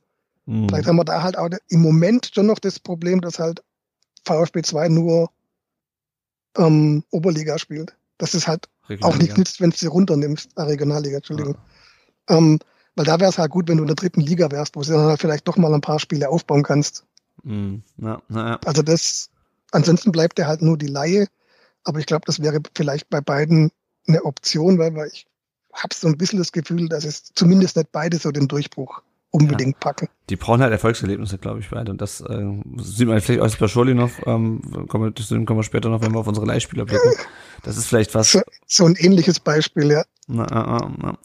Dann hatten wir ähm, über die gelbe Karte für Kulibali haben wir schon gesprochen. Den 70. Ähm, kam dann noch Mangala für Clement. Mangala auch mit seinem Comeback nach einem halben Jahr. Äh, und Ito für Sosa. Ähm, Frank Sosa, den fand ich relativ isoliert auf, auf links. Also der, der, also der hat nicht viele Flanken geschlagen. Der hat aber auch ganz häufig den Ball nicht bekommen, was ein bisschen daran lag, dass er mit ähm, äh, mit Klimowitz auf einer Seite gespielt hat und der auch so hätte ich es jetzt auch analysiert gesehen hat, ja. Also da ist einfach kein, das ist kein Tandem auf der Seite noch gewesen. Ja. Also da, da war überhaupt keine Bindung. Vielleicht auch bei Sosa jetzt mit Länderspiel und, und eins vielleicht noch, auch vielleicht eine ganze im Kopf noch oder 100 Prozent da gewesen. Also ich fand auch bei ihm so, ähm, ja, also einfach nicht, nicht so, so gedankenschnell, wie er sonst normalerweise jetzt war. Ja. ja, ja. So, so insgesamt, ähm, das, das fand ich aber auch bei Endo, das war für mich immer noch der Beste am Platz war insgesamt. Ähm, aber auch da merkst du halt schon auch die Anzahl der Spiele, die die dann jetzt schon wieder haben. Ja. Und eben auch Endo gut mit Olympia und mit dem Ganzen brauchen wir nicht drüber reden, dass das vielleicht auch nicht wirklich das cleverste oder das günstigste für uns jetzt war. Ähm, aber auch, also von dem Angriff an die, aber es war halt so, dass mit, mit, mit Clement und Klimowitz zwei waren, die nicht wirklich ins Spiel gefunden haben. Ja. Und das war vielleicht auch das, dass dann eben oft äh, vorne noch ein Anspielpart gefehlt hat. Ja. Also waren so ein paar Situationen, wo eben Marmouche die Situation einleitet, dann natürlich vorne in der Mitte fehlt und weder Klimowitz oder Clement noch sonst jemand eben dann irgendeinen Raum besetzt. Beziehungsweise einmal ist es auch wirklich so, dass, dass immer wieder bei dieser Entscheidungsfindung, dass ähm, glaube Massimo nach außen wegzieht und Klimowitz auch nach außen erst läuft und erst dann merkt, oh, ich hätte eigentlich in die Mitte laufen sollen. Mhm. Und ähm, das war diese, glaube ich, auch so in der 60, irgendwo in der 60. oder so, diese eine Situation. Und ja, deswegen ähm, bin auch bei Mangala, klar, hat auch so ein paar, merkst du einfach, dass er nicht voll da ist, aber den müssen wir halt so schnell wie möglich wieder jetzt mit Spielpraxis ranbringen, weil den brauchen wir einfach. Ja, ja. ja auf also, Manga, ja. Auf, auf Mangala können wir gleich mal zu sprechen kommen. Vorher noch kurz der, ähm, der, das abgepfiffene Tor von, von Kamada, Jöllenbeck, wie gesagt, also super, super Pass, das war, glaube ich, der schönste Pass im ganzen Spiel. ähm, aber leider ist halt der Schiedsrichter, also leider aus Frankfurter Sicht. Ähm, und dann ähm, 77. Also spätestens, du hast ja, mhm. du hast ja vorhin gesagt, dass er schon ein bisschen eher auf Seite Fra für Frankfurt ge äh, gepfiffen hat und also das ist das beste Beispiel dann, dass er auch die Vorlage versucht und da halt sein fußballerisches, fußballerisches Talent zeigt und da äh, Kamada wunderbar in die, in die Gasse bedient, ja. äh, der einschiebt, aber ja. ja. es, es ärgert mich halt, weil lustigerweise genau bei der Szene oder bei der Szene hast du es mal geschafft, auch äh, Platz zu haben, dass du nicht eben drei Verteidiger vor dir hattest, wo du eben dann auch mal aufs Tor schießen konntest. Und der war lustigerweise dann bei Kamada drin. Da gab es vorher so eine Situation, ähm, oder ich bin mir gerade nicht sicher, ob vorher oder nachher. Ähm, aber auf jeden Fall, da wurde der Ball auch nochmal rangegeben, wurde von Lammers dann nach außen gezogen, macht da zwei Tricks, spielt rein zu Kamada, der wieder ein spitzer Winkel, beziehungsweise hat Torwart und noch VfB-Spieler vor sich, muss dann auch nochmal reingeben und da steht halt keiner. Und ähm, das ist auch ein gutes Beispiel so dafür, warum das bei Frankfurt nicht so gut geklappt hat, weil das war einfach so eng auch da hinten drin. Und man muss denen das noch ein bisschen austreiben, dass man das so Hütter-Fußballmäßig äh, bis in Fünfer da rein kombiniert, sondern dass die auch mal von weiter drauf ziehen können. Äh, und lustigerweise halt mit Jöllenbeck-Vorlage gab es da halt natürlich dann die Chance. Ja, einfach mal so schön den Ball in die, in die Gasse mit, mit Hacke. Ähm, genau, kommen wir zur 77 Minute. Zuerst hat Mangala gelb gesehen. Dann klärt der VfB eigentlich den Freistoß. Ähm, Mangala spielt den Ball aber zu kurz raus auf So und der äh, legt die direkt über auf Kostic. Und Philipp Kostic macht das, was er immer in den letzten drei Spielen gegen VfB gemacht hat. Er zieht von links ab und das Ding geht vom rechten Innenpfosten rein. Frank, warum kassieren wir immer das gleiche Scheißtor von Kostic? Jedes fucking Mal. Ja, wir haben es ja gut vorbereitet diesmal. also, ja, also, um, mich hat schon das Foul ein bisschen geärgert, was einfach durch ein schlechtes Stellungsspiel zustande ja. kommt. Also er ist dann, ja, schon ein bisschen in der Not, vielleicht auch nicht wirklich, aber er geht halt dann nur mal sicher und, und zieht halt dann das Foul. Ähm, und dann, wie er den Ball da wegspielt, das ist halt echt, ähm, ja, schlecht. Also, und, und das ist halt, du merkst es so, ist einfach schnell und, und, und der weiß, wo Kostic steht. Also, das geht halt dann rasend schnell, da ist einfach, sind einfach die zwei, drei Meter Platz, dann ist Anton vielleicht da ein bisschen passiv auch. Was mich dann gewundert hat, war eigentlich klar war, dass er abzieht. Mhm. Vielleicht kommt er auch nicht mehr ran, das finde ich dann immer schwer zum Einschätzen, also ob er, ob er, sich nicht zutraut ranzukommen und dann eben versucht zu blocken irgendwie oder ähm, und ja, der, man muss schon sagen, er passt halt genau, also fünf Zentimeter weiter rechts ist Müller mit den Fingerspitzen dran und fünf Zentimeter oder andersrum, also ähm, dann geht er halt am Pfosten, dass er rausspringt. Also der ist halt nicht nur das wirklich ist hart, ja, aber, aber sowas von platziert in dem Moment, ja. Also es funktioniert halt immer wieder. Ich meine, gut, ich glaube, das ist halt so ein typischer Kostic-Move und man fragt sich immer, warum verteidigt das keiner besser? Aber das hat man bei Arjen Robben sich auch mal gefragt. Ja. Also warum immer alle drauf reinfallen, dass der in die reinzieht und dann schießt. Zumal das ja aber auch genau das Ding ist, was mich ja die ganze Zeit auch genervt hat bei der Eintracht. Also, das habe ich ja jetzt auch bestimmt schon fünf oder sechs Mal gesagt die tragen das sonst vors Tor. Und hätte Kostic reingespielt, es wäre nichts geworden, weil 15 Leute ja. da stehen, dann drei VfB-Spieler hätten das Ding wieder weggehauen mit Kopf, Fuß oder was weiß ich. Und du hättest einfach keine bessere Schussposition gehabt. Kostic hat die Gaste gesehen. Ich war auch beim ersten Mal nicht so ganz sicher, ob er den nicht vorlegen wollte. Aber der hat halt gepasst. Und das ist halt die Qualität von Kostic.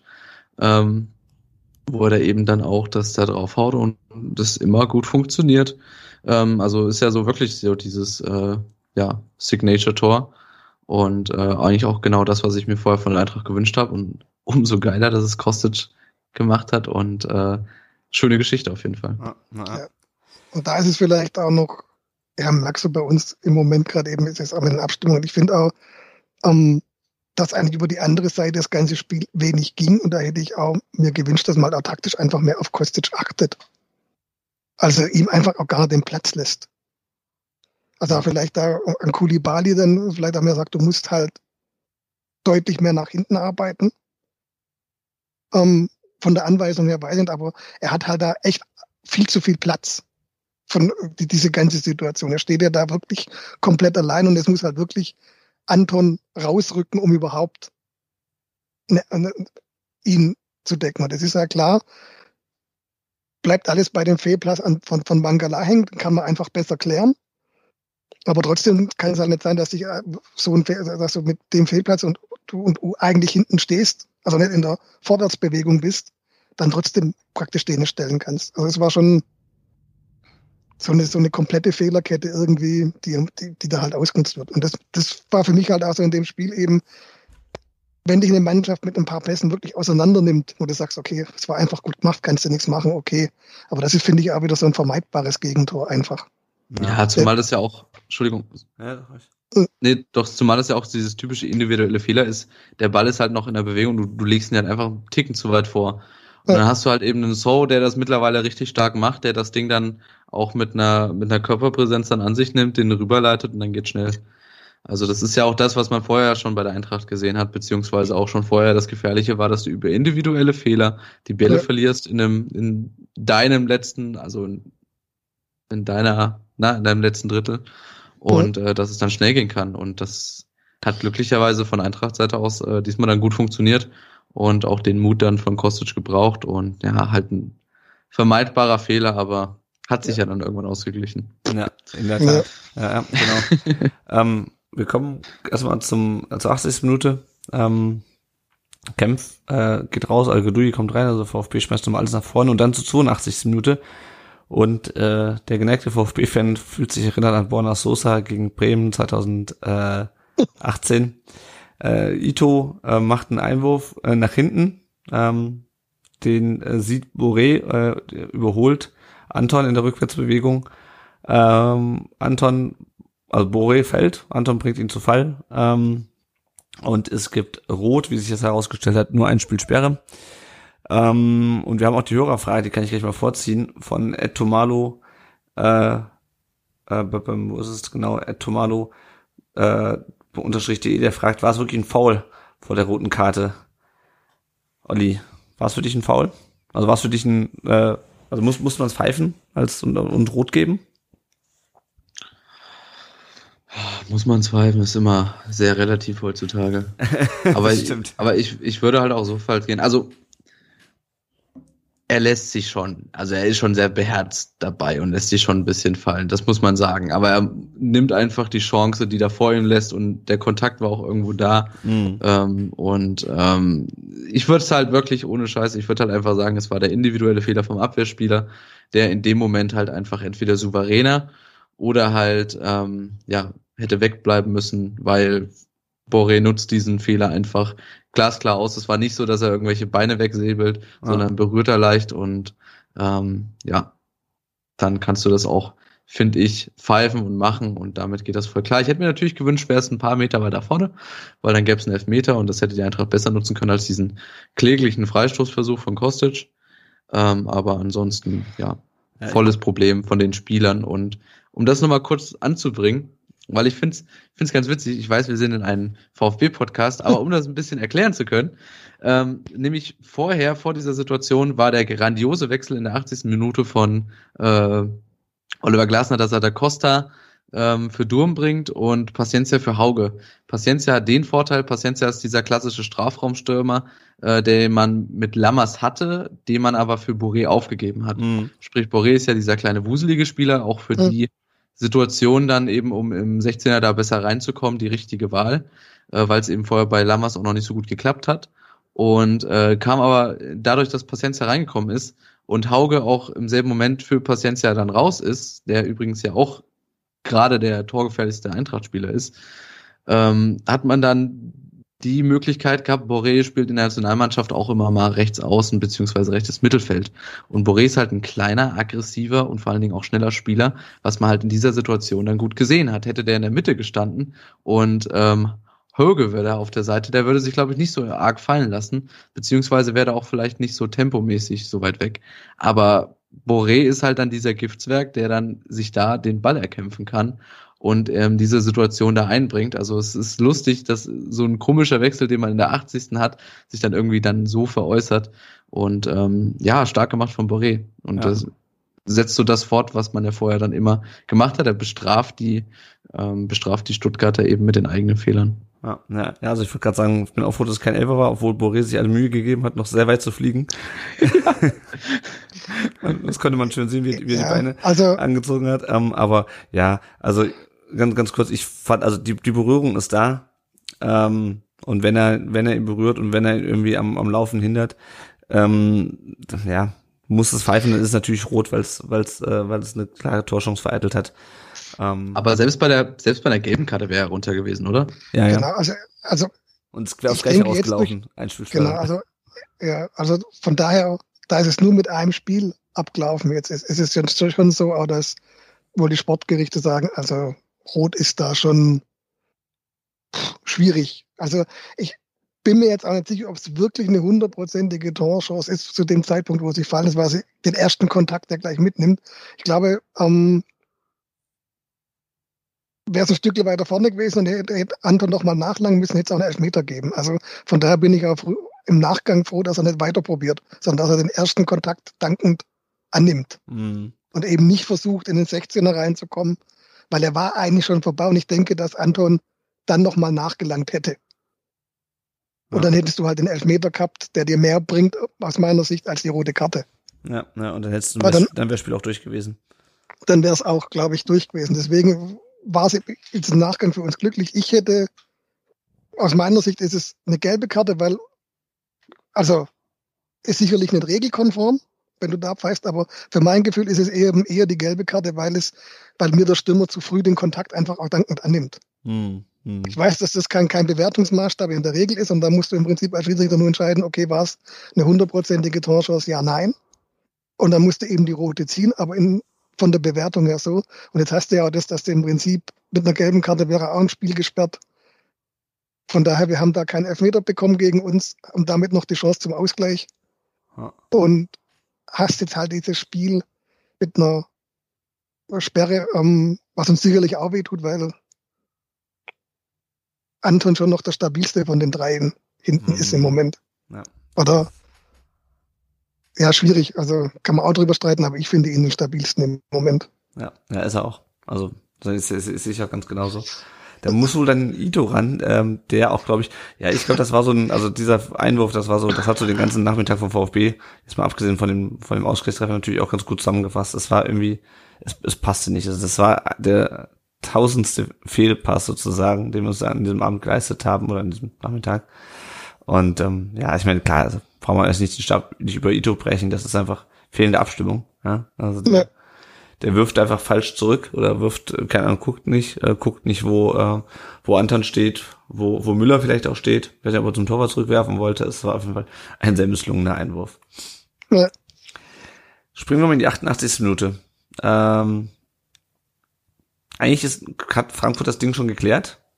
Äh, dann köpft äh, Koulibaly, das hatten wir schon gesagt, köpft das Ding, köpft den, den äh, Ball wieder in den Strafraum rein. Mamouche äh, scheitert zunächst äh, an der Frankfurter Verteidigung, wurschte sich aber durch und machten dann im Nachschuss rein, rennt vor den Gästeblock, der komplett eskaliert.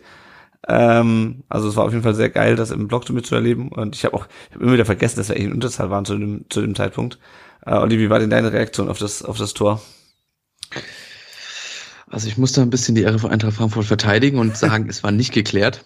Ähm, waren ja zweimal, es war zweimal ein Versuch zu klären, der ja, aber stimmt. so komisch über den Schädel gerutscht ist äh, dass man sich echt fragen kann, äh, ob man doch vielleicht lieber äh, irgendwie, keine Ahnung, die Haare vorher nochmal trocken rubbelt, weil es ist ja wirklich, also er hat es ja versucht und Hinteregger ist eigentlich ein kopfballstarker Spieler, aber dass er den Ball da nicht wegkriegt, ist halt einfach ärgerlich und dann kommt das Ding runter, landet bei Mamouche. Ähm, dann ist natürlich auch die Frage, hätte es mehr gebracht, hätte Indika nicht nochmal sich da vor Trapp geschoben und versucht zu klären, hätte Trapp den gleich festgehalten, alles wäre, wäre Fahrradkette, wie das äh, der Kollege, äh, wie heißt er, Matteo Dingsbums? Oh, Matteo, Lothar Matthäus. Lothar, Lothar Matthäus, Matteo, Matthäus, genau, äh, sagen würde. Und ähm, das natürlich, ja, super bitter für die Eintracht. Wir hatten, John hat im Podcast schon, äh, nicht, ach, im Livestream schon gesagt gehabt, er will sich gar nicht freuen und das war eigentlich so genau diese Szene dann, wo er gesagt hat, ja, genau deswegen nicht. Weil, ich meine, geil für Mamouche, dass er sich mit einem Tor nach einem wirklich starken Spiel belohnen darf. Beschissen für die Eintracht, weil die den Sieg eigentlich mehr gebraucht hätte. Und ähm, auch in der Halbzeit vor allen Dingen ja auch fair gewesen wäre, beziehungsweise verdient gewesen wäre. Aber die Situation kommt, du machst es nicht ordentlich, du wirst bestraft. Und klar, das Spielglück ist gerade nicht bei Eintracht Frankfurt, aber äh, Mamouche setzt sich da durch, setzt danach und äh, macht das Ding.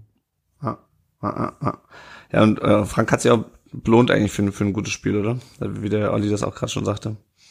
Ja, absolut. Und was wir halt jetzt wirklich, das muss man sagen, das ist eine Qualität, die ich wirklich dann mit dem, ja, mit dem Trainerwechsel auf auf Pellegrino einfach ähm, mache, ist, wir, wir lassen halt einfach nicht nach. Hm. Also es ist, du hast Unterzahl, du hast das, das 0-1, da hätten wir vor dieser Zeit einfach die Spiele abgeschenkt. Das wäre halt der 0-1 Ausgang und fertig. Und du hast bei denen immer, die machen einfach weiter. Es wird gar nicht lang sich dran aufgehalten und, und wir haben jetzt dann die letzten zwei Saisons so viele Spiele, wo wir nach Rückstand immer wieder zurückkommen. Ähm, das ist schon etwas, wo ich sage, das macht mich auch so ein bisschen immer wieder stolz. Ich sage, ja, das ist deswegen, in dem Moment wäre ich auch gerne im Block gewesen, weil das sind einfach die Momente, wofür du einfach dann auch ins Stadion gehst. Ja, ja, das war, das war ziemlich geil. Mir ist das Handy irgendwo aus, aus der Hosentasche äh, gefallen und lag drei, ja, Reihen, drei Reihen weiter. Und nee, das, das war schon ziemlich geil, ey. Wo du auch, auch ähm, wo du dann zwar auch danach nass bist, weil dann jeder Becher durch den Block mal geworfen wurde und so, aber Und alles völlig Corona-konform. Ja. ja. Aber das ist dann wirklich so das, und, und, und, das macht schon auch die Mannschaft ein bisschen aus. Deswegen ähm, hast du das so früher dir nach der Zweieinachsaison gesagt, so jetzt können wir es eh und hättest dann mhm. nur mit dem halben Auge hinguckt. Und mittlerweile guckst du das bis zum Ende an, weil du immer das Gefühl hast, die, die kommen noch mal, die ja. probieren es noch mal oder so. Und das, das hat sich dann auch der Richtige belohnt und ähm, ja, Hut ab auch da wieder vor, vor, vor Misslintat, der den auch so angekündigt hat nach dem Motto, der wird uns gleich helfen. Ah. So, also im Moment machen die da einfach relativ viel richtig außenrum. Ja. Ja, man, das, das muss man einfach, ist ein gutes Gefühl im Moment, von daher. Ja, ja, auf jeden Fall. Also das, Und dann hast du halt auch mal das Glück wie in der 94. Also ich glaube, ja. der geht von zehnmal geht er neunmal rein. Oder vielleicht sogar noch häufiger. Also das, also können wir, können wir direkt mal hinspringen. Also das Ding habe ich ja. ja erst in, in der Zusammenfassung hinterher gesehen, als ich wieder zu Hause war. Also eine Boré schießt für alle, die dies nicht mitbekommen haben. Müller pariert das Ding ähm, an die Latte von der Latte springt es an seinen Rücken Richtung Torlinie. Hat man tausendmal gesehen, das Ding geht halt rein, der Torwart sieht doof aus, kann nichts machen. Aber ja. an der Torlinie kriegt der Ball plötzlich einen Backspin und springt quasi vom Tor weg und Müller hat sich natürlich mittlerweile rumgedreht und springt auf den Ball drauf. Ey, das war ja, also das war ja wirklich also pures Glück. Da kannst du also keine Ahnung, wäre natürlich auch du, du, richtig doof, richtiges Kacktor gewesen, wenn er reingegangen wäre. Aber der Punkt im Nachhinein, also mit der Szene kannst du eigentlich sagen, einfach nur Glück, dass der Ball so komisch ring, äh, springt. Olli, wie wie habt ihr ja. die Szene oder wie, wie hast du die Szene? Ihr habt das ja dann im, im Livestream angeguckt. Ähm, ich empfehle die dementsprechende äh, Sequenz aus dem Highlight-Video. Ähm, Verlinken wir auf jeden Fall das, die, die Videos. Ja. Hilfe, Hilfe, Hilfe, Hilfe. Zumal auch, ihr müsst euch auch noch vorstellen, ne? Boré äh, ist ja eigentlich aus Südamerika gekommen mit einem krassen Marktwert, kostenlos, also äh, ablösefrei zur Eintracht. Ja, geil, das wird unser neuester Stürmer. Bisher super schwerer Stand, hat noch nicht so geschafft, eben bis so reinzukommen, beziehungsweise da so krass integriert zu werden. Ähm, und hat er auch vor allen Dingen in der Pause vorher, in der Länderspielpause, schon mal ein Ding. an den Pfosten gehauen und dann irgendwie ist er zurückgesprungen und er ist ins Ausgegangen. Und dieses Pech, was der gerade am, am Schuh kleben hat, und du musst ja wirklich sagen, es passt wieder so super dazu zu sagen, wir leben in einer Simulation, weil das war ein FIFA Momentum Rage Quit Moment at its best. Also wirklich, das, also zum einen richtig geil, wie er den genommen hat und dass er den da drunter prügeln will, aber dass der halt genau so fällt und nicht mit der Geschwindigkeit und im falschen Winkel an den Rücken von von äh, von Müller da fällt, dass er mit dem Backspin dann wieder raus. Ich weiß wirklich, wie das funktioniert, ey. Ah, also wirklich, es ist wirklich. Also ich glaube, ich korrigiere mich, es ist einer von 100, der so rausspringt und nicht einer ja. von 10.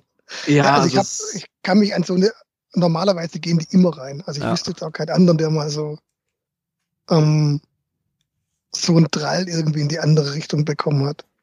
Und das halt auch noch in der 94. Also wir reden ja gerade, wir haben ja gerade schon über diesen Moment in der 88. Minute geredet, was das so ein krasses Ding war. Und wie heftig wäre das gewesen, wäre der reingegangen ja, wäre. Ja, das, das in der 94. Und die Eintracht ja. braucht den Sieg und es muss einfach mal laufen.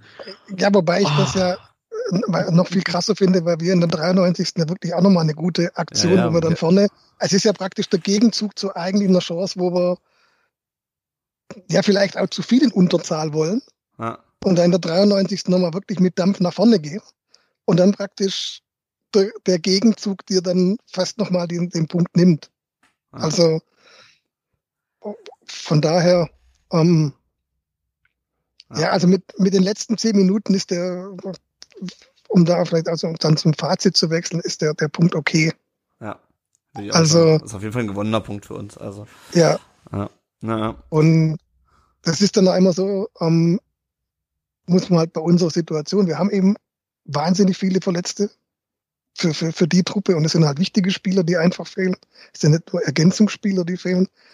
Ähm, und da hätte man im Vorfeld, äh, hätte es eigentlich gesagt, mit dem Punkt in Frankfurt, also gesagt, ist alles okay. Also dürfen es auch nicht dann ähm, die Eintracht zu schlecht machen und dann sagen, ja, wir hätten da eigentlich drei Punkte holen müssen. Also nee, ist dann vielleicht ein bisschen zu viel. Ja, ja. Ja, Olli, wie ist denn dein Fazit? Ähm, ihr habt jetzt immer noch, äh, glaube ich, kein Spiel gewonnen, genau. Nein, drei ja. Unentschieden und, und eine Niederlage. Wie ist die Stimmung in Frankfurt? Ja, also äh, ich, ich würde das auch gerne äh, da von Frank einfach aufnehmen. Und ähm, ja, auch sagen, und das ist ja so ironisch, weil Frankfurt-Fans sind von Spiel zu Spiel immer weiter und euphorischer und sind halt der Meinung von wegen, es wird ja auch besser und es wird ja auch per se besser. Also wir haben jetzt mittlerweile ja wieder schon ein Tor geschossen, ist ja schon schön. Äh, gleichzeitig ist man auch auf Platz 15 und es ist ein bisschen sehr ernüchternd. Ähm, wobei man auch sagen muss, dass wir eigentlich mit dem Umbruch, so wie er passiert ist, super zufrieden sind und äh, es war auch wirklich, keine Ahnung, so ein Ding, was wir jetzt bei uns im Podcast vorhin so genannt haben. Das meiste Wort, was gefallen ist, ist halt warten. Warten, warten, warten.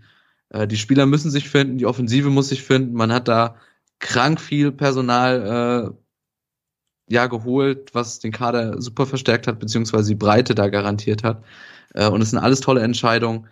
Ähm, man muss aber auch sagen, die Eintracht hat sich nicht belohnt. Das Glück war beim VfB sowohl äh, mit den Lattentreffern als auch dann, finde ich, bei der Chance von Mamouche, weil ähm, dass der da nicht ins Ausgeht oder dass der nicht festgehalten wird oder irgendwo hängen bleibt, ist auch nicht so eine Standardsituation. Ähm, ich würde es halt wirklich fazitmäßig ähm, dabei auch unterschreiben, dass ihr halt einen glücklichen Punkt gewonnen habt und die Eintracht einen Punkt verloren hat. Und äh, ja, wir müssen das, um ich als Optimist, wir müssen das halt an den personellen Sachen setzen. Kostic hat sich belohnt, hat sich gleich auch wieder in die Herzen der äh, Fans gespielt, beziehungsweise mit seinem Treffer auch wieder ihm recht gegeben, dass er halt doch der Richtige ist und er spielen muss. Ähm, man hat einen Boré gesehen, der auf rechts gut äh, Druck gemacht hat mit seiner Chance. Man hat wieder Kamada gesehen, der besser war im Spiel. Und vor allen Dingen auch ein Highlight, finde ich, ein Highlight, finde ich, dieses Spiels, worüber wir vorhin gar nicht geredet haben. Aber das war auch das, was ich in der Halbzeitanalyse als äh, Key Moment äh, mitgenommen habe. Und zwar die 60. Minute. Du bringst nicht nur Kostic, der ja super wichtig war und auch super wichtig ist, sondern du bringst auch Jakic, die Neuverpflichtung, die vor allen Dingen äh, Gibrisol dann im Mittelfeld eben auch Platz gibt und vor allen Dingen der aggressive Sechser ist, der gleichzeitig aber auch das Spiel leiten und verwalten und die Bälle verteilen kann.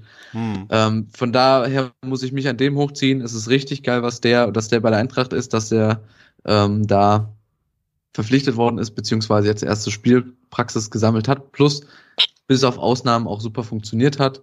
Der hat auch, glaube ich, ähm, also nach Kicker hat er eine hundertprozentige Passquote gehabt und laut einem anderen Medium 92 Prozent.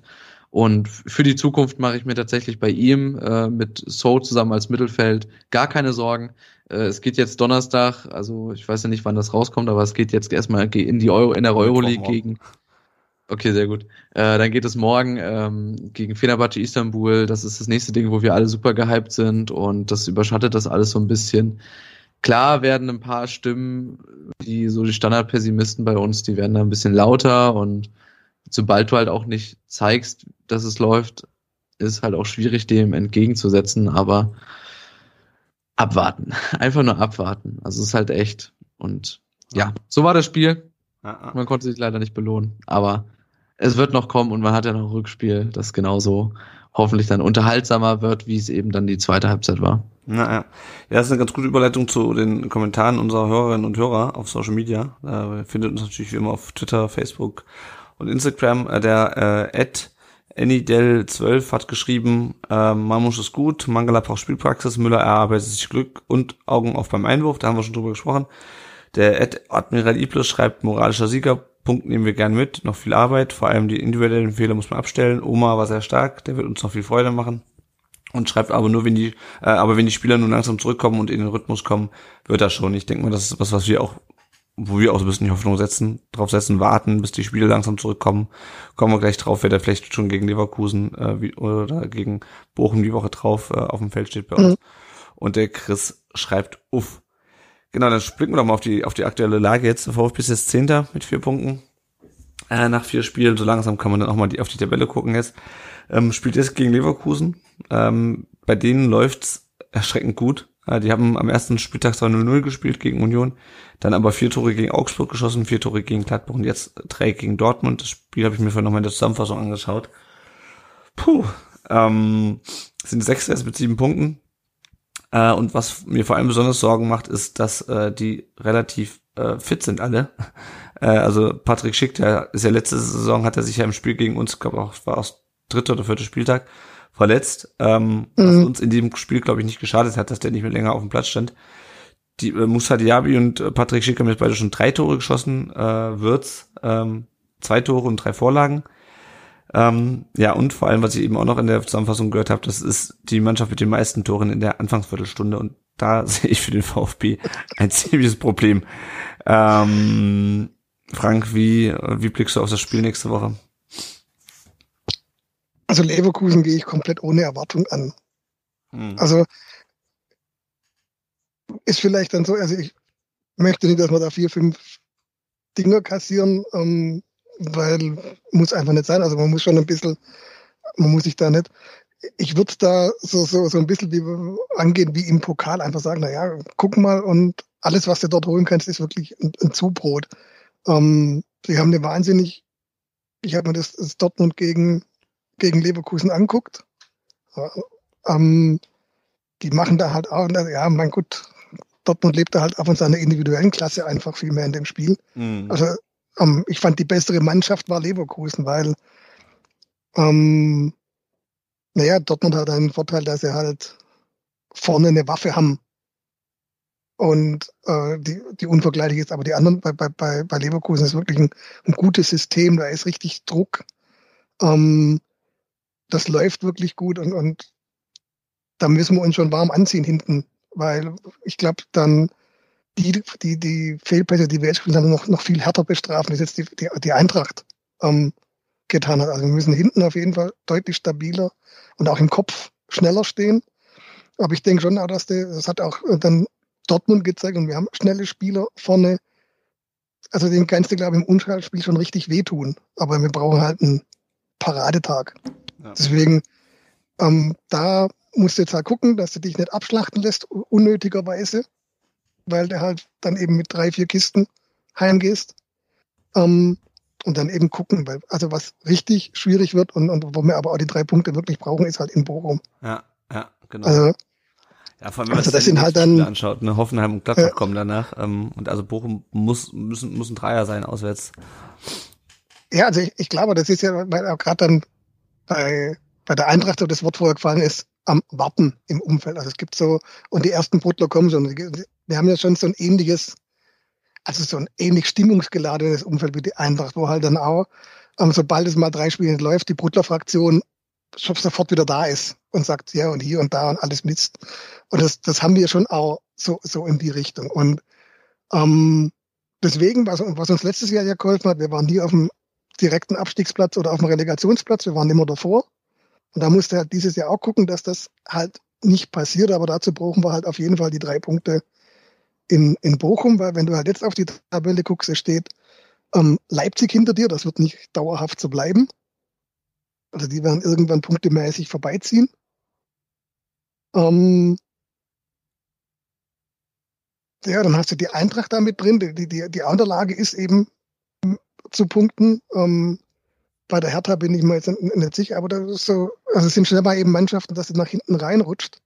Und das sollte es halt nach, Möglichkeit ähm, ja, vermeiden, weil das halt auch bei uns sonst im Umfeld ja, zumindest unruhiger werden kann. Und wenn man auf unsere Verletztenliste schaut, gut, Mangala kommt jetzt langsam zurück.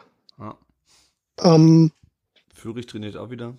Führig trainiert. Ich weiß jetzt nicht, wie dann bei ähm, bei Silas äh, dann steht, ich glaube, war jetzt dann irgendwie frühestens Anfang November. Ja. Ich hoffe da immer noch bei dem, dass es ein bisschen früher klappt. Aber dann haben wir halt mit, mit Sanko ist halt echt Katastrophe. Ja.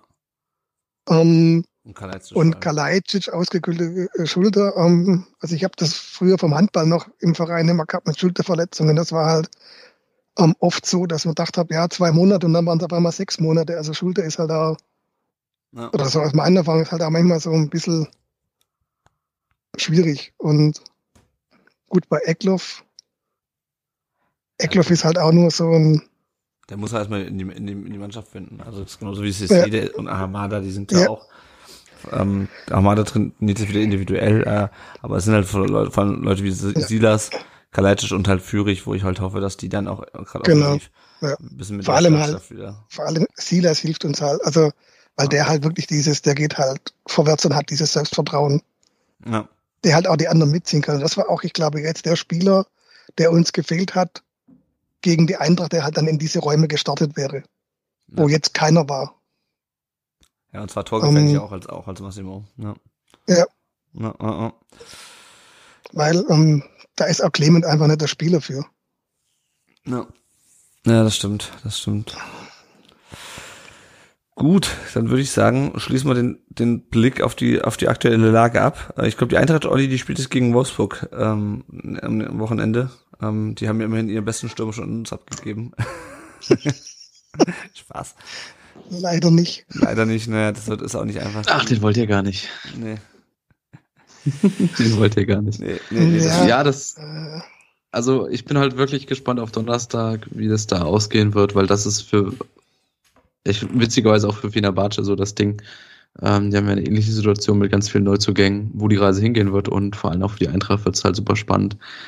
Ich meine, man spielt ja nicht immer europäisch und das muss man schon mitnehmen und dann auch gerne erfolgreich. Und ich habe richtig Bock auf das Spiel. Ähm, ich freue mich da ganz doll drauf. Und Wolfsburg ist für mich tatsächlich so ein bisschen hinten dran. Ist natürlich eine super schwierige Aufgabe.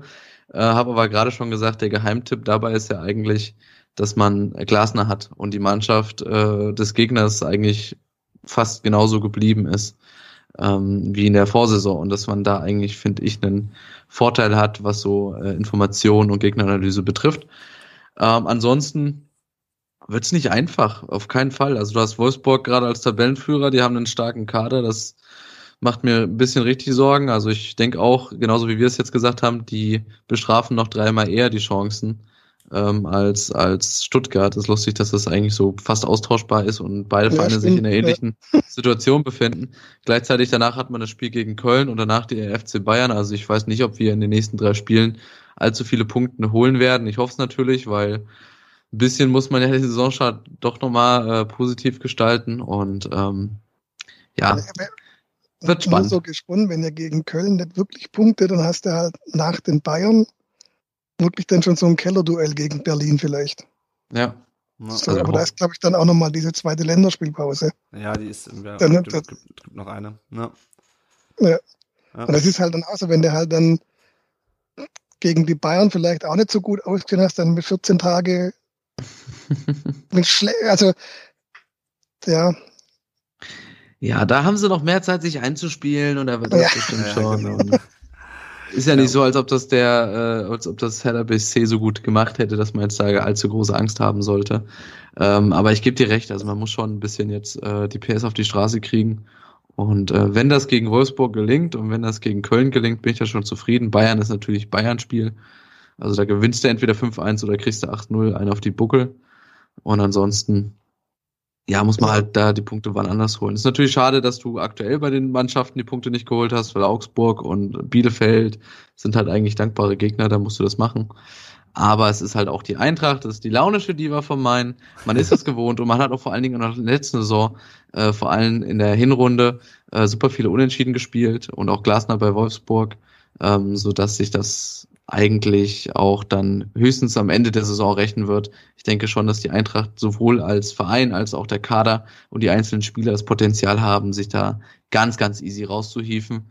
Und in unserer Saisonprognose hatten wir auch, glaube ich, schon gesagt, man wird in der in der Winterpause wird man in äh, ungefähr so auf dem Mittelfeldplatz, wenn nicht sogar Platz 13, 14 landen.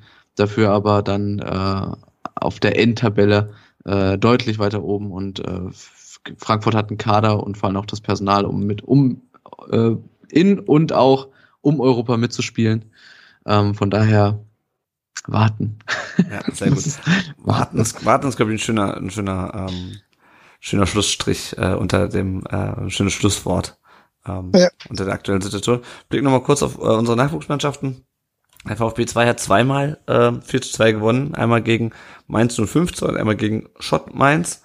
Ähm, Tore gegen die äh, 05er, Manuel Polster, Sven Chiplock, Alu Kuol mit seinem dritten Saisontor schon und Julian Kudalla.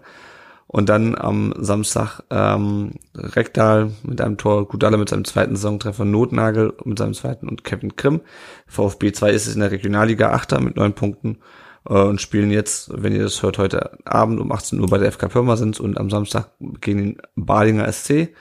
Die U19 hat 3-0 gegen Offenbach gewonnen. Äh, Thomas Castanaras. Sehr mit, schön. Mit seinen, ja, pass auf, ist, ja, pass ab. Ähm, du wirst dich gleich ärgern. Ähm, aber das weißt du auch schon. Thomas Castanaras mit dem, äh, dem dritten Saisontor und Karalampos Trakis, von dem ich noch nie was gehört habe, mit seinem ersten Saisontreffer. Ähm, der VfB ist jetzt mit neun Punkten und 10 zu 0 Toren Zweiter von 21 Mannschaften. Dass die nicht Erster sind, liegt nur daran, dass Hoffenheim, Hoffenheim momentan da alles in Grund und Boden schießt. Und die spielen jetzt am Samstag ähm, um 15.30 Uhr beim SC Freiburg. Die U17 äh, hat auch gegen Frankfurt gespielt. Die haben äh, 7 zu 0 gewonnen äh, bei der Eintracht. Ähm, Benjamin Brocchi mit äh, seinem zweiten, dritten und vierten Saisontor, Paul Wünsch mit seinem ersten, mit seinen ersten beiden Saisontoren, Luca Raimund mit seinem zweiten und Janne Berner mit seinem ersten Saisontreffer. Äh, ich habe kurz so überlegt, ähm, ob das die äh, Elf von, ähm, von Kramny ist, aber ähm, der Trainer der U17 ist Erwin Skela übrigens bei der Eintracht. Ähm, Und Alex mein Fußballgott. Ach echt? Ah, okay, ja, dann. Ja, äh, okay. Dann, äh, ja, auf jeden Fall eindeutiges, eindeutiges Ergebnis hätte ich also auch nicht mitgerechnet. Und der VfB in der U17 ist jetzt ähm, Erster mit zehn Punkten. Also das sieht auf jeden Fall gut aus mit den Nachwuchsmannschaften. Das nächste ich wollte da noch, hm? Ich wollte noch mal kurz einhaken, weil das Spiel habe ich auch mehr oder weniger versucht zu streamen, aber äh, habe es auch mehr oder weniger nebenbei dann geschaut und es war wirklich ein Graus. Also was die da vorne dann gezaubert haben, ja klar, teilweise hat's äh, die U17er Eintracht äh, denen auch super leicht gemacht, indem dann halt die Räume nicht gestimmt haben, indem sie einen Querpass die komplette Abwehr äh, überspielt haben und dann einfach nur an der Pfosten beispielsweise äh, man einschieben musste. Ich glaube, das war das 1-0 oder so gab aber auch ein paar richtig schöne Kombinationen und die haben der Eintracht da vorne dann gar keine Chance gegeben. Also es gab wirklich nur vereinzelte Situationen, wo man mit dem Konter fahren konnte, kam bis zum 16er, bis zur Strafraumgrenze, aber dann hat man den Ball wieder verloren. Also es war sowas von verdient und äh, ja, tatsächlich war äh, die U17 von Stuttgart super effizient, sodass es halt mit den 07 auch endete. Ah, ah, Hat mich ein bisschen an meine Fußballzeit äh, erinnert. Kann man auch nur jedem raten, wenn der VfB die Jugendmannschaften in der Nähe spielen, schaut euch das an. Ja, echt so. Geht hin, guckt die Spiele Fußball. auch. Es, es ja. macht Spaß einfach. Ja, macht echt Spaß. Also Vor allen Dingen, vor allen Dingen ja auch jetzt in der Situation wie jetzt am Wochenende. Es war einfach ein richtig schönes Fußballwochenende. Du hättest theoretisch als VfB-Fan und auch als Eintracht-Fan nach Frankfurt gehen können. Du hättest da am Riederwald das Spiel schauen können, im Riederwald ja. und gleichzeitig danach dann äh, zum Stadion laufen können, Bratwurst essen und dann geht's gleich weiter mit der großen Mannschaft und mit den großen Mannschaften und ja, gönnt euch das. Man hat ja eh zu wenig, also nicht so wenig Fußball, aber als Clubfan ähm, zu wenig Fußball, wo man auch Kontakt irgendwie zu der Mannschaft und zum Verein hat. Deswegen äh, nutzt das auf jeden Fall und schaut euch das an, unterstützt die Jugendabteilung, denen geht's ja vor allen Dingen äh, immer noch ein bisschen schlechter meistens als den Millionären in der ersten. Ja, ja. Die nächste Gelegenheit dazu habt ihr am Samstag um 12 Uhr gegen, da freut sich der Olli wieder, Darmstadt 98. Vielleicht gibt es das auch 7 zu 0 aus. Blicken wir noch kurz auf die, ähm, auf den VfB Obertürkheim, die ab nächstes Jahr die Frauenmannschaft des VfB bilden. Die haben ihr erstes, ihr erstes Spiel in der Regionalliga Süd absolviert und 0 zu 3 beim, oder bei der, dem SV Hegnach, ähm, verloren. Mhm. Äh, sind jetzt mit null Punkten natürlich im Tabellenkeller nach einem Spiel, aber das ist natürlich nicht so richtig aussagekräftig. Kurzer Blick auf die Leihspieler. Ähm, Antonis Aidonis hat beim äh, 1 zu 2 von Dresden in Heidenheim nach 64 Minuten mal wieder äh, Rasen gesehen, also wurde eingewechselt. Ähm, ist direkt mit dem Mitspieler mit dem Kopf zusammengeprallt auch ähm, und musste behandelt werden und hat danach, glaube ich, auch das, das, 2, das 2 zu 1 irgendwie mit verursacht. Also nicht so gelungen. Dresden ist immer noch Vierter mit 10 Punkten. Pablo Maffeo hat durchgespielt, als äh, Mallorca gegen Athletic Bilbao 0-2 verloren hat.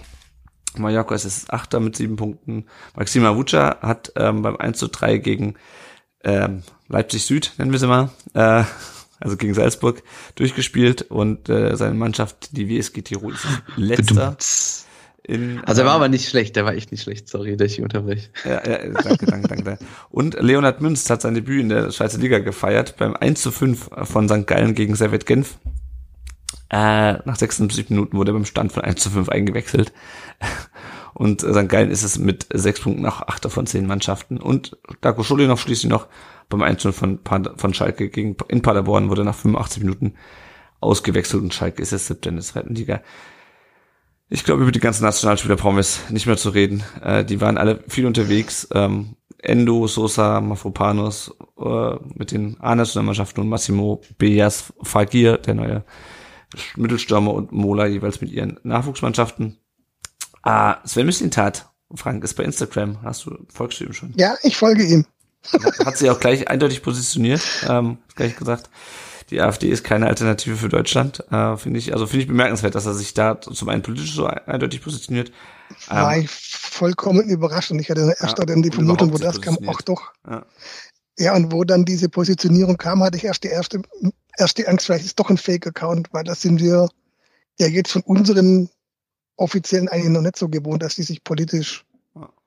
Ähm, also in Frankfurt ist man das ja mit, mit Fischer schon seit langem gewohnt, dass sich da klar ja. und deutlich positioniert wird im Verein.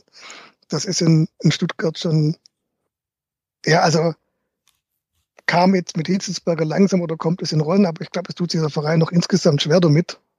Und von daher hilft es natürlich. Und ich glaube, das ist ein, ein richtig gutes Zeichen. Also ähm, ich glaube, das wird auch immer wichtiger, da eben immer wieder auch ein, Signal und zu setzen und nicht immer, also nicht nur eben, wenn dann irgendetwas passiert wie Hanna, dass man dann eine Gedenkminute macht oder so, sondern dass man halt dauerhaft eben das Thema bearbeitet und weil das Problem ist auch eben überall mittlerweile wieder da. Also kannst du in jeden Verein reingucken, dass, dass die AfD oder Rechte wieder versuchen, in den Stadien Fuß zu fassen.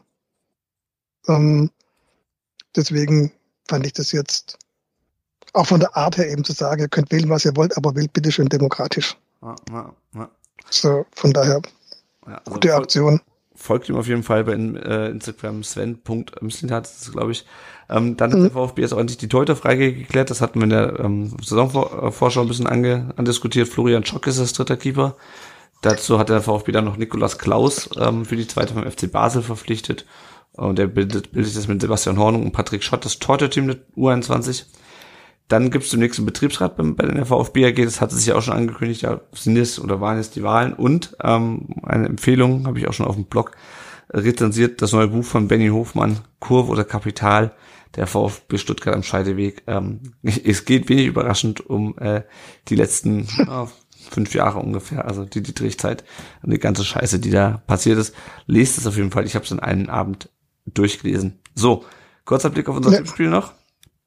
Ähm, da führt der Mekrio vor Klano und Simon 1893 und ich bin irgendwo unter ferner Liefen. Ich tippe wieder, ach nee, Platz 108 immerhin. immerhin. Ich setze dieses Jahr mal aus. Ich habe da meine Tipps, das sind, kann man vergessen. Ja, ja, ja. Also, bei mir meistens aus. Ich, ich tippe auch nie gegen den VfB. Es ist ja auch immer anstrengend, also das muss man auch sagen. Es ist ja auch immer wieder anstrengend. Ja, das stimmt, das stimmt. Genau, was nicht so anstrengend ist, ist uns zu unterstützen. Entweder ihr macht es über Patreon mit einem kleinen monatlichen Betrag oder über PayPal. Das könnt ihr uns das Geld überweisen, wann ihr wollt. Wenn ihr das nicht könnt oder wollt, uns finanziell unterstützen, könnt ihr uns auch auf Apple Podcasts eine Rezension hinterlassen. Ähm, die lesen wir auch vor. Damit finden uns andere VfB-Fans leichter. Ansonsten sagt den Leuten, was ein Podcast ist, dass es uns gibt. Ähm, weist ihr auf unseren Blog hin. Und den Podcast könnt ihr wie immer auch bei Spotify und YouTube und überall, wo es Podcasts gibt, abonnieren. Ähm, und damit sind wir am Ende angelangt, diesmal ein bisschen länger, aber es war auch ein sehr äh, interessantes Spiel. Äh, erstmal vielen Dank an dich, Olli, ähm, dass du die Zeit genommen hast, nochmal über dieses Spiel zu sprechen. Du hast ja direkt vorher schon einen Podcast dazu aufgenommen und am Sonntag ähm, mit dem Erik drüber gesprochen. Deswegen erstmal vielen Dank und dann sag doch mal nochmal kurz, wo die Leute dich im Social Web finden können.